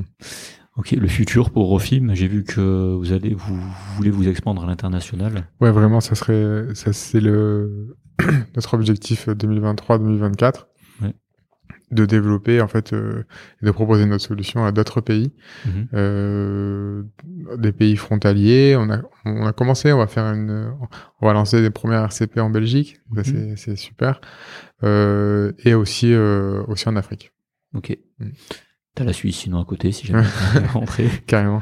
Tu peux aller voir. Les hôpitaux de Genève sont très ouverts. Ils Ah ouais travaillent beaucoup avec Lyon. Ouais. C'est vrai Ouais, ouais. Ah oui, non, ça, je l'ai appris. euh, Il y a pas. Enfin, je le savais, mais je le savais pas autant. Ouais, je savais pas non plus qu'ils travaillaient avec les. Ouais. Ah, tu Mhm. peux aller avec, aux, aux HUG, donc les hôpitaux universitaires de Genève. Contacte-les. Ok. Tu, tu, tu Ok. dis ce que tu fais et puis, euh, problème. puis ils ont l'habitude de voir euh, des, des collabs avec euh, avec des boîtes françaises. Ah ouais, ils, ont la- ils sont, Ah oui, sont oui. ouverts avec ça. Ouais. Ah, ils sont ouverts. Ah oui, Ok. très ouverts. Ouais. Oui, bien Mmh, sûr. C'est savoir ça. Ouais, donc euh, voilà, tu peux aller les voir. Cool. Euh, dernier, dernière question sur Rofim, après on passe aux questions perso et c'est la fin. Euh, juste pour bien clarifier pour les auditeurs, est-ce que Ouais. tu peux nous faire là un, un use case très simple, un exemple, Mhm. étape, étape? Voilà, là je te demande, est-ce que tu peux me- me- m'expliquer en quelques mots un- une situation use case de, de Rofim Oui, bien sûr. Euh, je suis médecin traitant. Euh, je suis médecin traitant en ville. Je vois, un, je vois un patient. Euh, je lui ai fait faire, euh, et je lui ai fait faire un écho Doppler des, des carotides pour voir l'état de ses carotides parce que j'ai écouté un souffle lorsque je l'ai examiné. L'écho Doppler revient avec une, un- apparemment une, un rétrécissement serré d'une carotide. Je sais pas trop quoi en faire. Euh, bah, je voulais, je vais l'adresser au service de chirurgie vasculaire. Il y a quatre mois d'attente, mais je suis vraiment Oui. inquiet. Oui. Euh, bah, je, je vais sur la plateforme, je scanne le, je prends en photo le compte rendu de l'écho Doppler, je regarde euh, quel est le chirurgien vasculaire qui travaille à l'hôpital avec qui je travaille euh, en Mhm. général. Je, je, je rentre l'identité de mon patient, je, je l'explique en quelques mots sur la plateforme ce pourquoi je demande un avis, je le joins le document et je l'envoie à l'expertise. Moi, je suis notifié par mail, plus ou moins par notification sur l'appli. Je regarde le dossier, euh, la sténose est très serrée, ben, je bouscule un peu mes consultes pour le voir la semaine prochaine, pour pouvoir programmer une chirurgie dans les, dans les deux mois. Ok, bah, c'est clair. Voilà, très clair et il y a une vraie valeur. Ouais, Ouais, parce que ouais, la valeur elle est perceptible Ouais, directement. ouais. Et c'est vrai que quand t'es pas exposé à la maladie, tu t'en rends pas compte. Mm. Mais dès lors que tu tombes malade, euh, c'est là où tu t'en rends compte. En fait, que- sûr. Mm. Ok, c'est très clair. Euh, comment on pourrait, selon toi, intéresser les étudiants en santé, quel que soit le niveau de formation en entrepreneuriat Mhm. Euh, de... Moi, je pense que, tu vois, je, la santé, elle évolue, la santé, elle évolue beaucoup. Je pense que on devrait mettre à jour un peu les, la formation euh, qu'on reçoit à la faculté. Je suis content que Euh, tu dis ça. ouais. euh, intégrer des notions, euh, notions digitales. Moi, j'avais une idée, c'est de faire une UE libre, tu sais, Ouais, carrément. genre euh, médecine digitale ou dans le digital ou dans la, Mm. dans, dans la tech ou dans, ouais. Tu vois, il y a des métiers qui se transforment. Euh, pas le mien, pas le tien, euh, mais tous les métiers qui font de l'analyse d'image, que ce soit la Ah, dermatologie, La radiologie. l'anatomopatologie, la radiologie, l'ophtalmologie, qui vont être assistés de plus en plus avec des supports en intelligence artificielle. Et en fait, euh, je pense que c'est le médecin qui doit s'approprier à 100% Je suis cette technologie. On ne doit pas subir. C'est exactement, j'allais dire. On doit vraiment pas subir ça. On a les compétences intellectuelles pour dominer ces technos. Euh, tu vas prendre faire médecine, tu peux tu es capable de- d'aller euh, piloter des algos, de, algos si tu es formé pour. Mhm. Et je pense qu'on devrait le, récupérer ça et se l'approprier. Et vraiment, Ouais. vraiment, je, je- et du coup, ça, du coup, ça en dégage beaucoup de choses. Ouais. Du coup, tu peux ouvrir, ça ouvre pas mal de le champ des possibles pour les pour les de Ouais. médecine. Ouais, euh, si Monsieur Leonetti nous écoute, je suis chaud. Non, non, mais je, le pense sincèrement. Et je pense que ça va, je pense que ça va évoluer. Je pense que ça va évoluer. Oui, oui, mais je- non, moi je suis pour faire une UE libre parce que Ouais. j'ai connu moi ça, les UE libres. Ouais. euh, toi non, je pense pas. Mais non, mais je connais pas. parce moi. que j'ai eu la réforme. Moi j'étais réforme euh. Ouais. Il y avait les yeux libres et euh, je suis pour à un moment donné qui est ça. Mm. Donc de donner le choix aux gens de parce que ça fait partie, comme tu dis aujourd'hui, de la culture médicale. Mm. Et pour pas subir, il faut connaître Ah les, oui. les enjeux et connaître un peu le fonctionnement de tout cet écosystème parce que de plus en plus on vit être exposé. Oui, oui, oui. Donc je suis d'accord avec toi. Donc faire une libre, je retiens et voilà. S'il y a une faculté qui nous écoute, Clairement. moi je suis chaud. Ouais, ouais, c'est- et je suis sûr qu'il y a d'autres aussi que, qui sont passés là à, ta place qui sont chauds aussi parce Ouais, que pour moi il y a tellement de. Moi je trouve ça intéressant de transmettre ça euh, à, à mes futurs collègues. Donc c'est. Bien sûr, bien sûr. Bien moi sûr. je suis, ça c'est un truc où je faut- avec plaisir. Il faut pas vraiment. subir. Il faut surtout pas subir euh, C'est ce qui arrive, quoi. Oui, exactement. Quel conseil tu pourrais donner aux, aux jeunes qui ont une passion euh, artistique ou autre, ou au moins jeunes, hein, Mm. pour- essayer de briser les doutes, euh, les peurs et de foncer dans ce qui les anime Toi, par exemple, tu savais ce que tu voulais faire, chirurgie vasculaire dès le début. ouais. Qu'est-ce que je peux donner comme conseil aux jeunes qui vraiment ont un truc là, tu sais, qui les, ouais, qui les anime et pour pour pour y arriver quoi, pour. euh, Bon, en gros, enfin, le conseil basique entre guillemets que qu'on va qu'on va entendre de partout et qui à mon sens est le conseil le plus vrai, hein, c'est faut jamais jamais jamais jamais abandonner et, se dire euh, bah c'est bon, c'est trop compliqué ou c'est pas pour moi et au final euh, euh, c'est vraiment quelque chose qui qu'il faut avoir en tête et si on a un objectif euh, peu importe euh, d'où on vient, qui on est ou quoi, si on se met l'énergie pour et si on et on met vraiment tout en œuvre, je, je, vois pas pourquoi euh, ça marche pas. Il n'y a pas de raison en fait. Je, à part un problème euh, tierce, hein, de santé ou autre, mais sinon euh, il n'y a pas aucune raison euh, si on n'abandonne pas un, un- quelque chose de, de l'échouer. Pour moi, c'est pas possible. Ouais, le, le message, je pense que ce que je pourrais rajouter, c'est que même si vous voyez pas les résultats tout de suite, euh, essayez de, de faire des reviews, comme on dit, de reviews de morbidité, mortalité, Ouais. Essayez de voir où vous avez pu faire faux, qu'est-ce qu'il y aurait à améliorer, demander, et chacun a sa vitesse en fait. Ouais. Chacun, et parfois les gens de la chance ont rencontré les bonnes personnes, ou parfois Ouais. dans leur entourage, comme tu dis, dans leur cercle proche, ont des personnes qui accélèrent les choses. Mais voilà, l'idée, je pense que tu as raison, c'est de pas abandonner et de de faire tout, comme tu dis, pour essayer d'atteindre cet objectif. Ouais. Et ça prendra le temps que ça prendra, mais normalement, au bout d'un moment, c'est censé, même si ça prend 5 ans, 6 ans, c'est censé, euh, Mhm. c'est censé le faire, quoi. Donc, ok. Ouais, c'est, je suis convaincu. hein. Ouais. C'est, le dernier coup de, c'est pas le dernier coup de marteau qui fait casser la pierre, c'est tous les coups de marteau que tu as mis avant, quoi. Exactement, ouais. c'est un processus. Ouais, Voilà. c'est ça. Et qu'est-ce qui t'a permis, toi, justement, d'avancer et de faire, et de faire tout ça? Euh, clairement, moi, c'est l'envie de faire changer les choses. En tout cas, euh, faire médecine, c'était un, c'était un, c'était un rêve euh, vraiment hein, que j'ai, voilà, que j'ai mis de côté. Puis finalement, je me suis retrouvé dessus. Après, ça a été vraiment la ténacité, rien lâcher, euh, coûte que coûte, malgré le fait que ce soit des fois difficile, notamment Mhm. euh, l'internat. Et après, c'est vraiment euh, l'envie de vouloir changer les choses. Euh, je- tu vois, en faisant un film, je me dis que je pourrais potentiellement aider plus de gens que je pourrais jamais en aider en étant chirurgien, parce que tu peux toucher de Je suis manière. C'est- illimitée un c'est- nombre de c'est- patients. C'est ma définition aussi de l'impact, ouais, je suis Voilà. d'accord avec toi. ouais. C'est que moi, j'ai un plafond de verre. En chirurgie, dans ta vie, tu vas pouvoir opérer quoi, avec 20 000, 30 C'est 000 patients. tu exactement ce que je dis, c'est du one-to-one, en fait, Voilà. c'est ça. Et bien sûr, tu aides chaque patient et c'est- c'est c'est- c'est inestimable. Mais avec le digital, si tu fais quelque chose qui est utile, tu as plus de plafond de verre. Tu C'est peux aider c'est un nombre c'est illimité de patients. Et C'est- ça, pour moi, c'est un moteur. euh, C'est ça. euh, C'est- C'est c'est aussi ce qui me motive, notamment par les podcasts, c'est Mm. que tu, tu fais du one-to-one, et là, avec ce que tu fais dans le digital, tu fais du one-to-many. Exactement. Et c'est moi, c'est ça qui me motive, en fait. C'est Ouais. je trouve que c'est très bien et très intéressant en psychiatrie, notamment Ouais. de faire du one-to-one. Faire du one-to-many, c'est encore mieux. Et Ouais, ça, ça, ça me motive. Moi, je peux faire les deux, donc je suis le plus heureux du monde. Mais, tu vois, mais... c'est ça. Et comment t'as fait pour atténuer ces doutes et les franchir?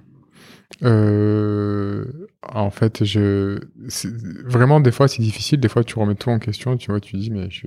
enfin, et en fait, c'est moi comment je fais en tout cas. euh, je, je- je- en fait, l'expression je dors dessus, euh, c'est je fois que si je prends si je prends vraiment cher et si je bah, je- j'essaye de vraiment d'arrêter de prendre des décisions et d'arrêter pour la journée de faire tout ce que je suis en train de faire d'aller euh, d'aller faire autre chose, dormir dessus. Et je me dis que quand je me lève le matin, bah, c'est une nouvelle journée, on va voir comment ça se passe.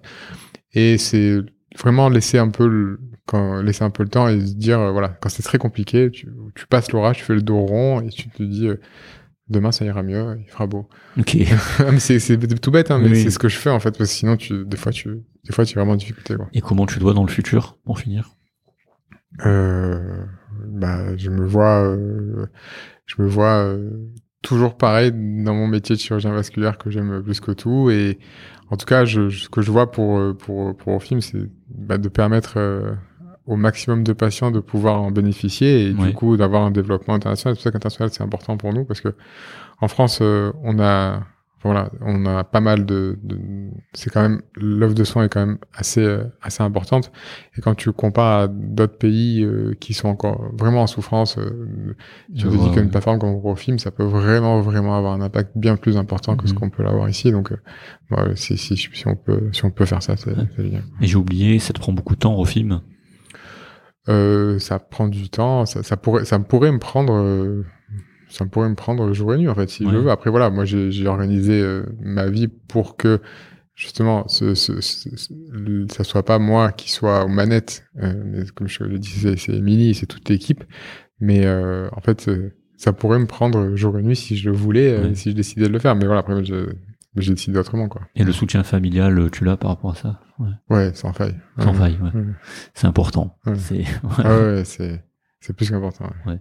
Voilà, on arrive aux questions de fin. Là, c'est réponses brèves. Vraiment, tu vas avoir les questions. C'est, je sais pas si tu connais Mathieu Stéphanie, Génération du It Yourself, le podcast. Non, je connais pas. Je vais Voilà. écouter, tu m'en as parlé tout à l'heure, Oui, je vais écouter. C'est ça. Écoute, c'est, très très bien. C'est bon, je le dis à chaque fois, mais parce que les- la- les- certaines questions viennent de lui, Ok, pas toutes, parce qu'il y en a certaines et j'ai été très surpris. Il y en a Mhm. certaines que je pose moi en psychothérapie. D'accord. C'est, vrai ça fait réfléchir. Tu vas voir les questions, elles sont pas faciles. Euh, donc première, c'est comment est-ce que tu progresses? Ouais, c'est pas Tu facile. vois, j'ai dit. Ouais, c'est pas Tu- facile. Tout le monde fait cette tête. Tu À chaque fois, je regarde la tête de l'invité, c'est la Ah même ouais, tête. C'est dur. Eh ouais. Parce que tu te poses jamais cette question en fait, tant Bah qu'on non. t'a pas posé. Ouais, ouais, clairement. C'est ça qui est Com- puissant. Comment tu progresses? Ouais. C'est une très bonne question. Moi je moi je progresse. Enfin, je, vraiment j'essaye de euh, marche par marche, et, euh, centimètre par centimètre. Ouais. J'essaye de, de, de vraiment d'avancer un tout petit peu par un tout petit peu. Et de- par contre de voir loin à chaque fois. Hmm. Déjà, je vois avec un, un truc très loin, mais par contre je vais apprendre. Genre là, je me suis, j'ai appris un nouveau sport.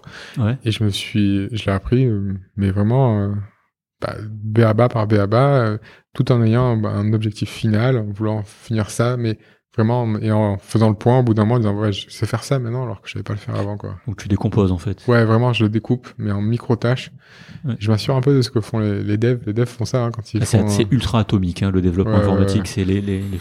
Je leur donne une story, et moi je vais faire ça, et eux, ils vont le découper, mais en micro, micro-tâches. en fait, c'est bien parce que tu vois l'avancement. Alors, si tu prends la tâche, tu dis, euh, je fais ça, bah, tu, tu, tu es dans un tunnel, et tu vois rien, quoi. Tu sais quoi le sport que t'as appris? Le sambo. Le sambo, ok. Très bien. Je sais pas si tu sais ce que c'est, mais Non, c'est un, art martial euh, russe. ok. Ouais. C'est, c'est un peu le, si tu veux, c'est le sport euh, précurseur du MMA. Ok. Oui, c'est pour ça que tu disais sport de con, de combat. euh, Ah non, mais c'était en off ça. Ouais. quand, quand on faisait les réglages du son, quand on parlait de l'OM et du rugby, c'est de sport de combat, C'est ça. ça. Un, un livre à recommander? Euh, alors là, récemment, j'ai lu, alors j'ai plus le titre en tête, le livre du fondateur de Nike. Euh, Alors là, je sais pas si tu l'as lu. Non, pas du tout. Euh, très très bien.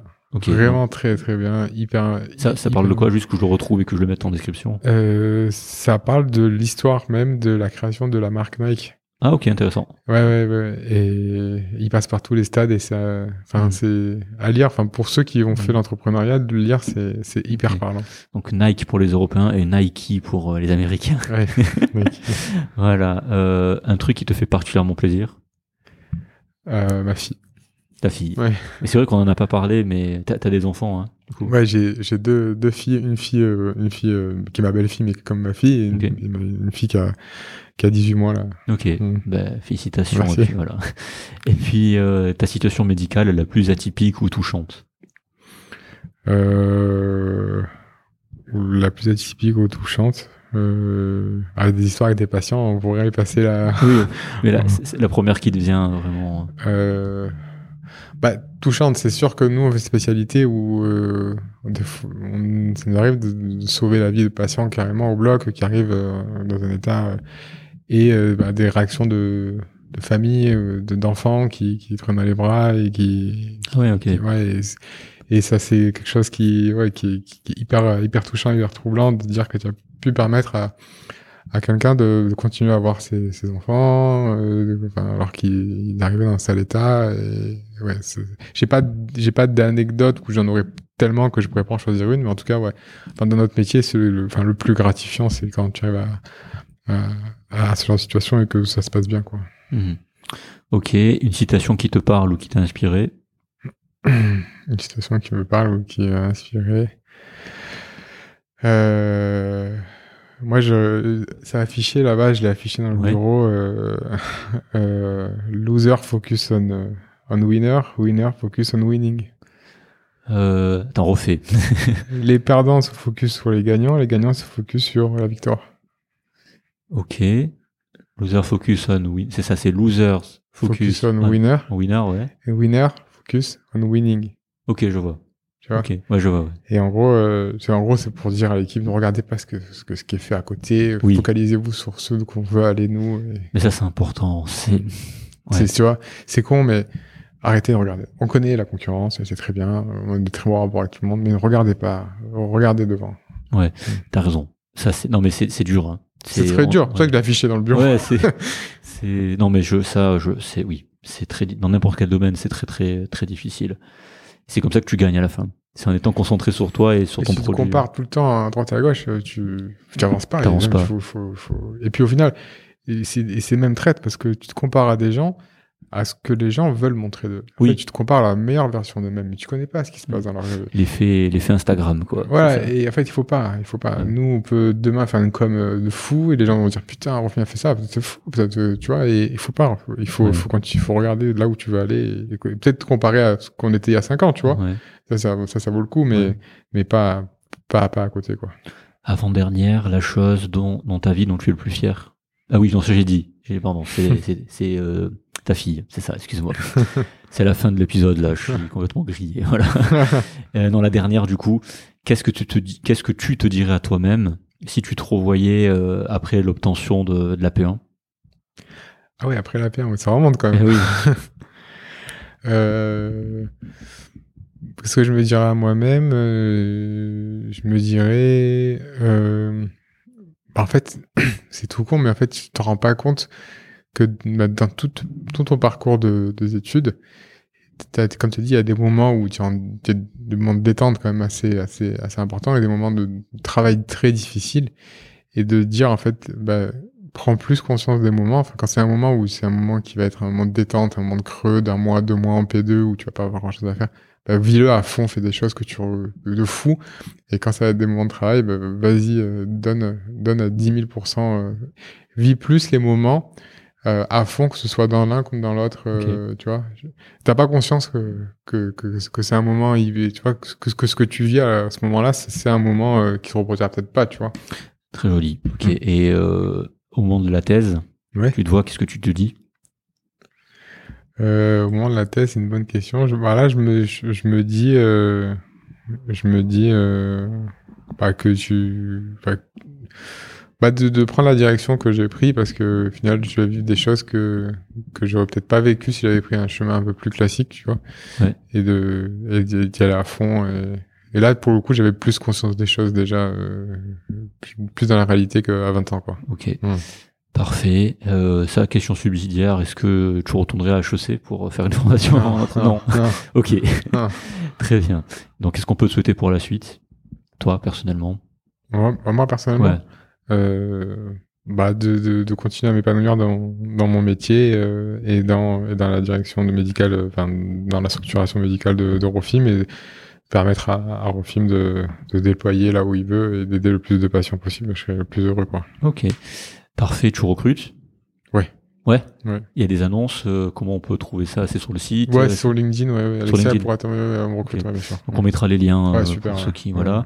Euh, on peut te contacter toi du coup sur euh, Rofim, sur LinkedIn? ouais sur LinkedIn sur euh, ouais, sur euh, de, de partout euh, C'est quoi de partout? Non, non, parce que euh, par, par l'intermédiaire de la plateforme, par l'intermédiaire, enfin, on peut, il y a un numéro euh, sur internet qui euh, qui renvoie directement à quelqu'un de la boîte et, qui, euh, qui qui me passe des appels quand il y a besoin et oui, on peut me contacter sur LinkedIn, sur Rofim avec mon mail, sans problème quoi. Bon, voilà, on a fait un bon tour. Ouais, c'était top. Ouais, euh, bah, content que tu aies trouvé Ouais, ça bien. c'est super. Ouais, Bravo en tout cas ah. pour le format, c'est super. Ouais, ben merci. À ton avis, il s'est coulé combien de temps? J'ai vu l'heure là. Ah ouais, mais mais, mais c'est impressionnant, on est dans un vortex, j'ai pas l'impression que c'est passé plus Ah, de deux on heures. d'accord. Ah non, non, mais c'est impressionnant. Donc euh, tu le ressens le vortex, on est ok. Ah ouais, non, mais c'est c'est le casque aussi peut-être Et oui, c'est fait exprès. Et oui. Non, mais deux heures, c'est. Waouh, bravo. Franchement, ça et- ça faisait longtemps que j'étais pas resté deux heures focus sur. euh, Ouais. À part au bloc, tu vois. Oui, j'imagine que- Non, mais là, bravo, parce que deux heures, c'est. J'ai levé les yeux, j'ai vu l'heure, c'est pas possible. putain. Ouais. Hum. Ouais, là, ça fait 2h09. Ouais, ouais, exactement. bravo. Euh, On est juste avant Pâques. Mm. Euh, ouais, donc merci hein, en tout cas de, m'avoir accueilli dans tes bureaux. Ouais, avec plaisir. C'est un beau lieu ici. Et d'ailleurs, c'est la première fois que je fais ça dans un setting-là, comme ça, accueilli par une équipe entière, enfin entière avec euh, ton Mm. Ouais, ouais. D'habitude, c'est plutôt en one-to-one, Mm. euh, soit dans les bureaux de la personne, mais il y a personne, parce que ça tombe un samedi ou un soir. ou soit c'est chez eux, généralement chez les gens. Donc euh, voilà. Pour finir, vous savez qu'avec Clément, on fait des, des, des séminaires d'éducation aux finances personnelles. Euh, on passe d'ailleurs à Marseille le 7-8 juillet, mais avant il y a Paris le 9-10 juin. Il reste quelques places pour euh, pour les deux. Voilà. Euh, formation nouvellement éligible au crédit d'impôt. Donc en plus d'être passé en frais pro, bah, ça, vous pouvez demander un crédit d'impôt. Donc ça c'est- génial, ça fait encore moins de charges pour vous. Voilà, j'ai rien d'autre à rajouter. Encore merci. On se retrouve nous dans dans trois semaines pour deux trois semaines pour un nouvel épisode comme d'habitude. Est-ce que toi t'avais un truc à Une annonce à faire une annonce ou un truc à rajouter ouais. Non, non, non, c'était vraiment très bien. En tout cas, bravo pour le format. Super. Bah, parfait. Donc on, on vous embrasse toutes et tous et puis on vous dit à à une prochaine. Salut. Merci beaucoup, au revoir. Bye bye. Au revoir. Bravo et merci d'avoir pris de votre temps pour écouter cet épisode jusqu'au bout. Si vous êtes intéressé par les finances personnelles et la gestion de votre patrimoine, rendez-vous sur create.com, c r e aigu a t.com afin de vous inscrire à notre newsletter et de recevoir nos derniers articles. Avec Clément, nous avons voulu avec Create pallier au manque de formation que nous avons sur l'argent et les finances personnelles et vous transmettre tout ce qu'on aurait aimé que l'on nous apprenne durant nos études. Gros sujet dans nos professions. Vous trouverez aussi des webinaires sur divers thèmes tels que la bourse, l'immobilier, les crypto-monnaies, les investissements alternatifs, tout pour démarrer et approfondir dans les meilleures conditions. Je vous en dis pas plus, rendez-vous sur create.com et nous nous ferons une joie de vous aider et de répondre à vos questions concernant tous ces sujets.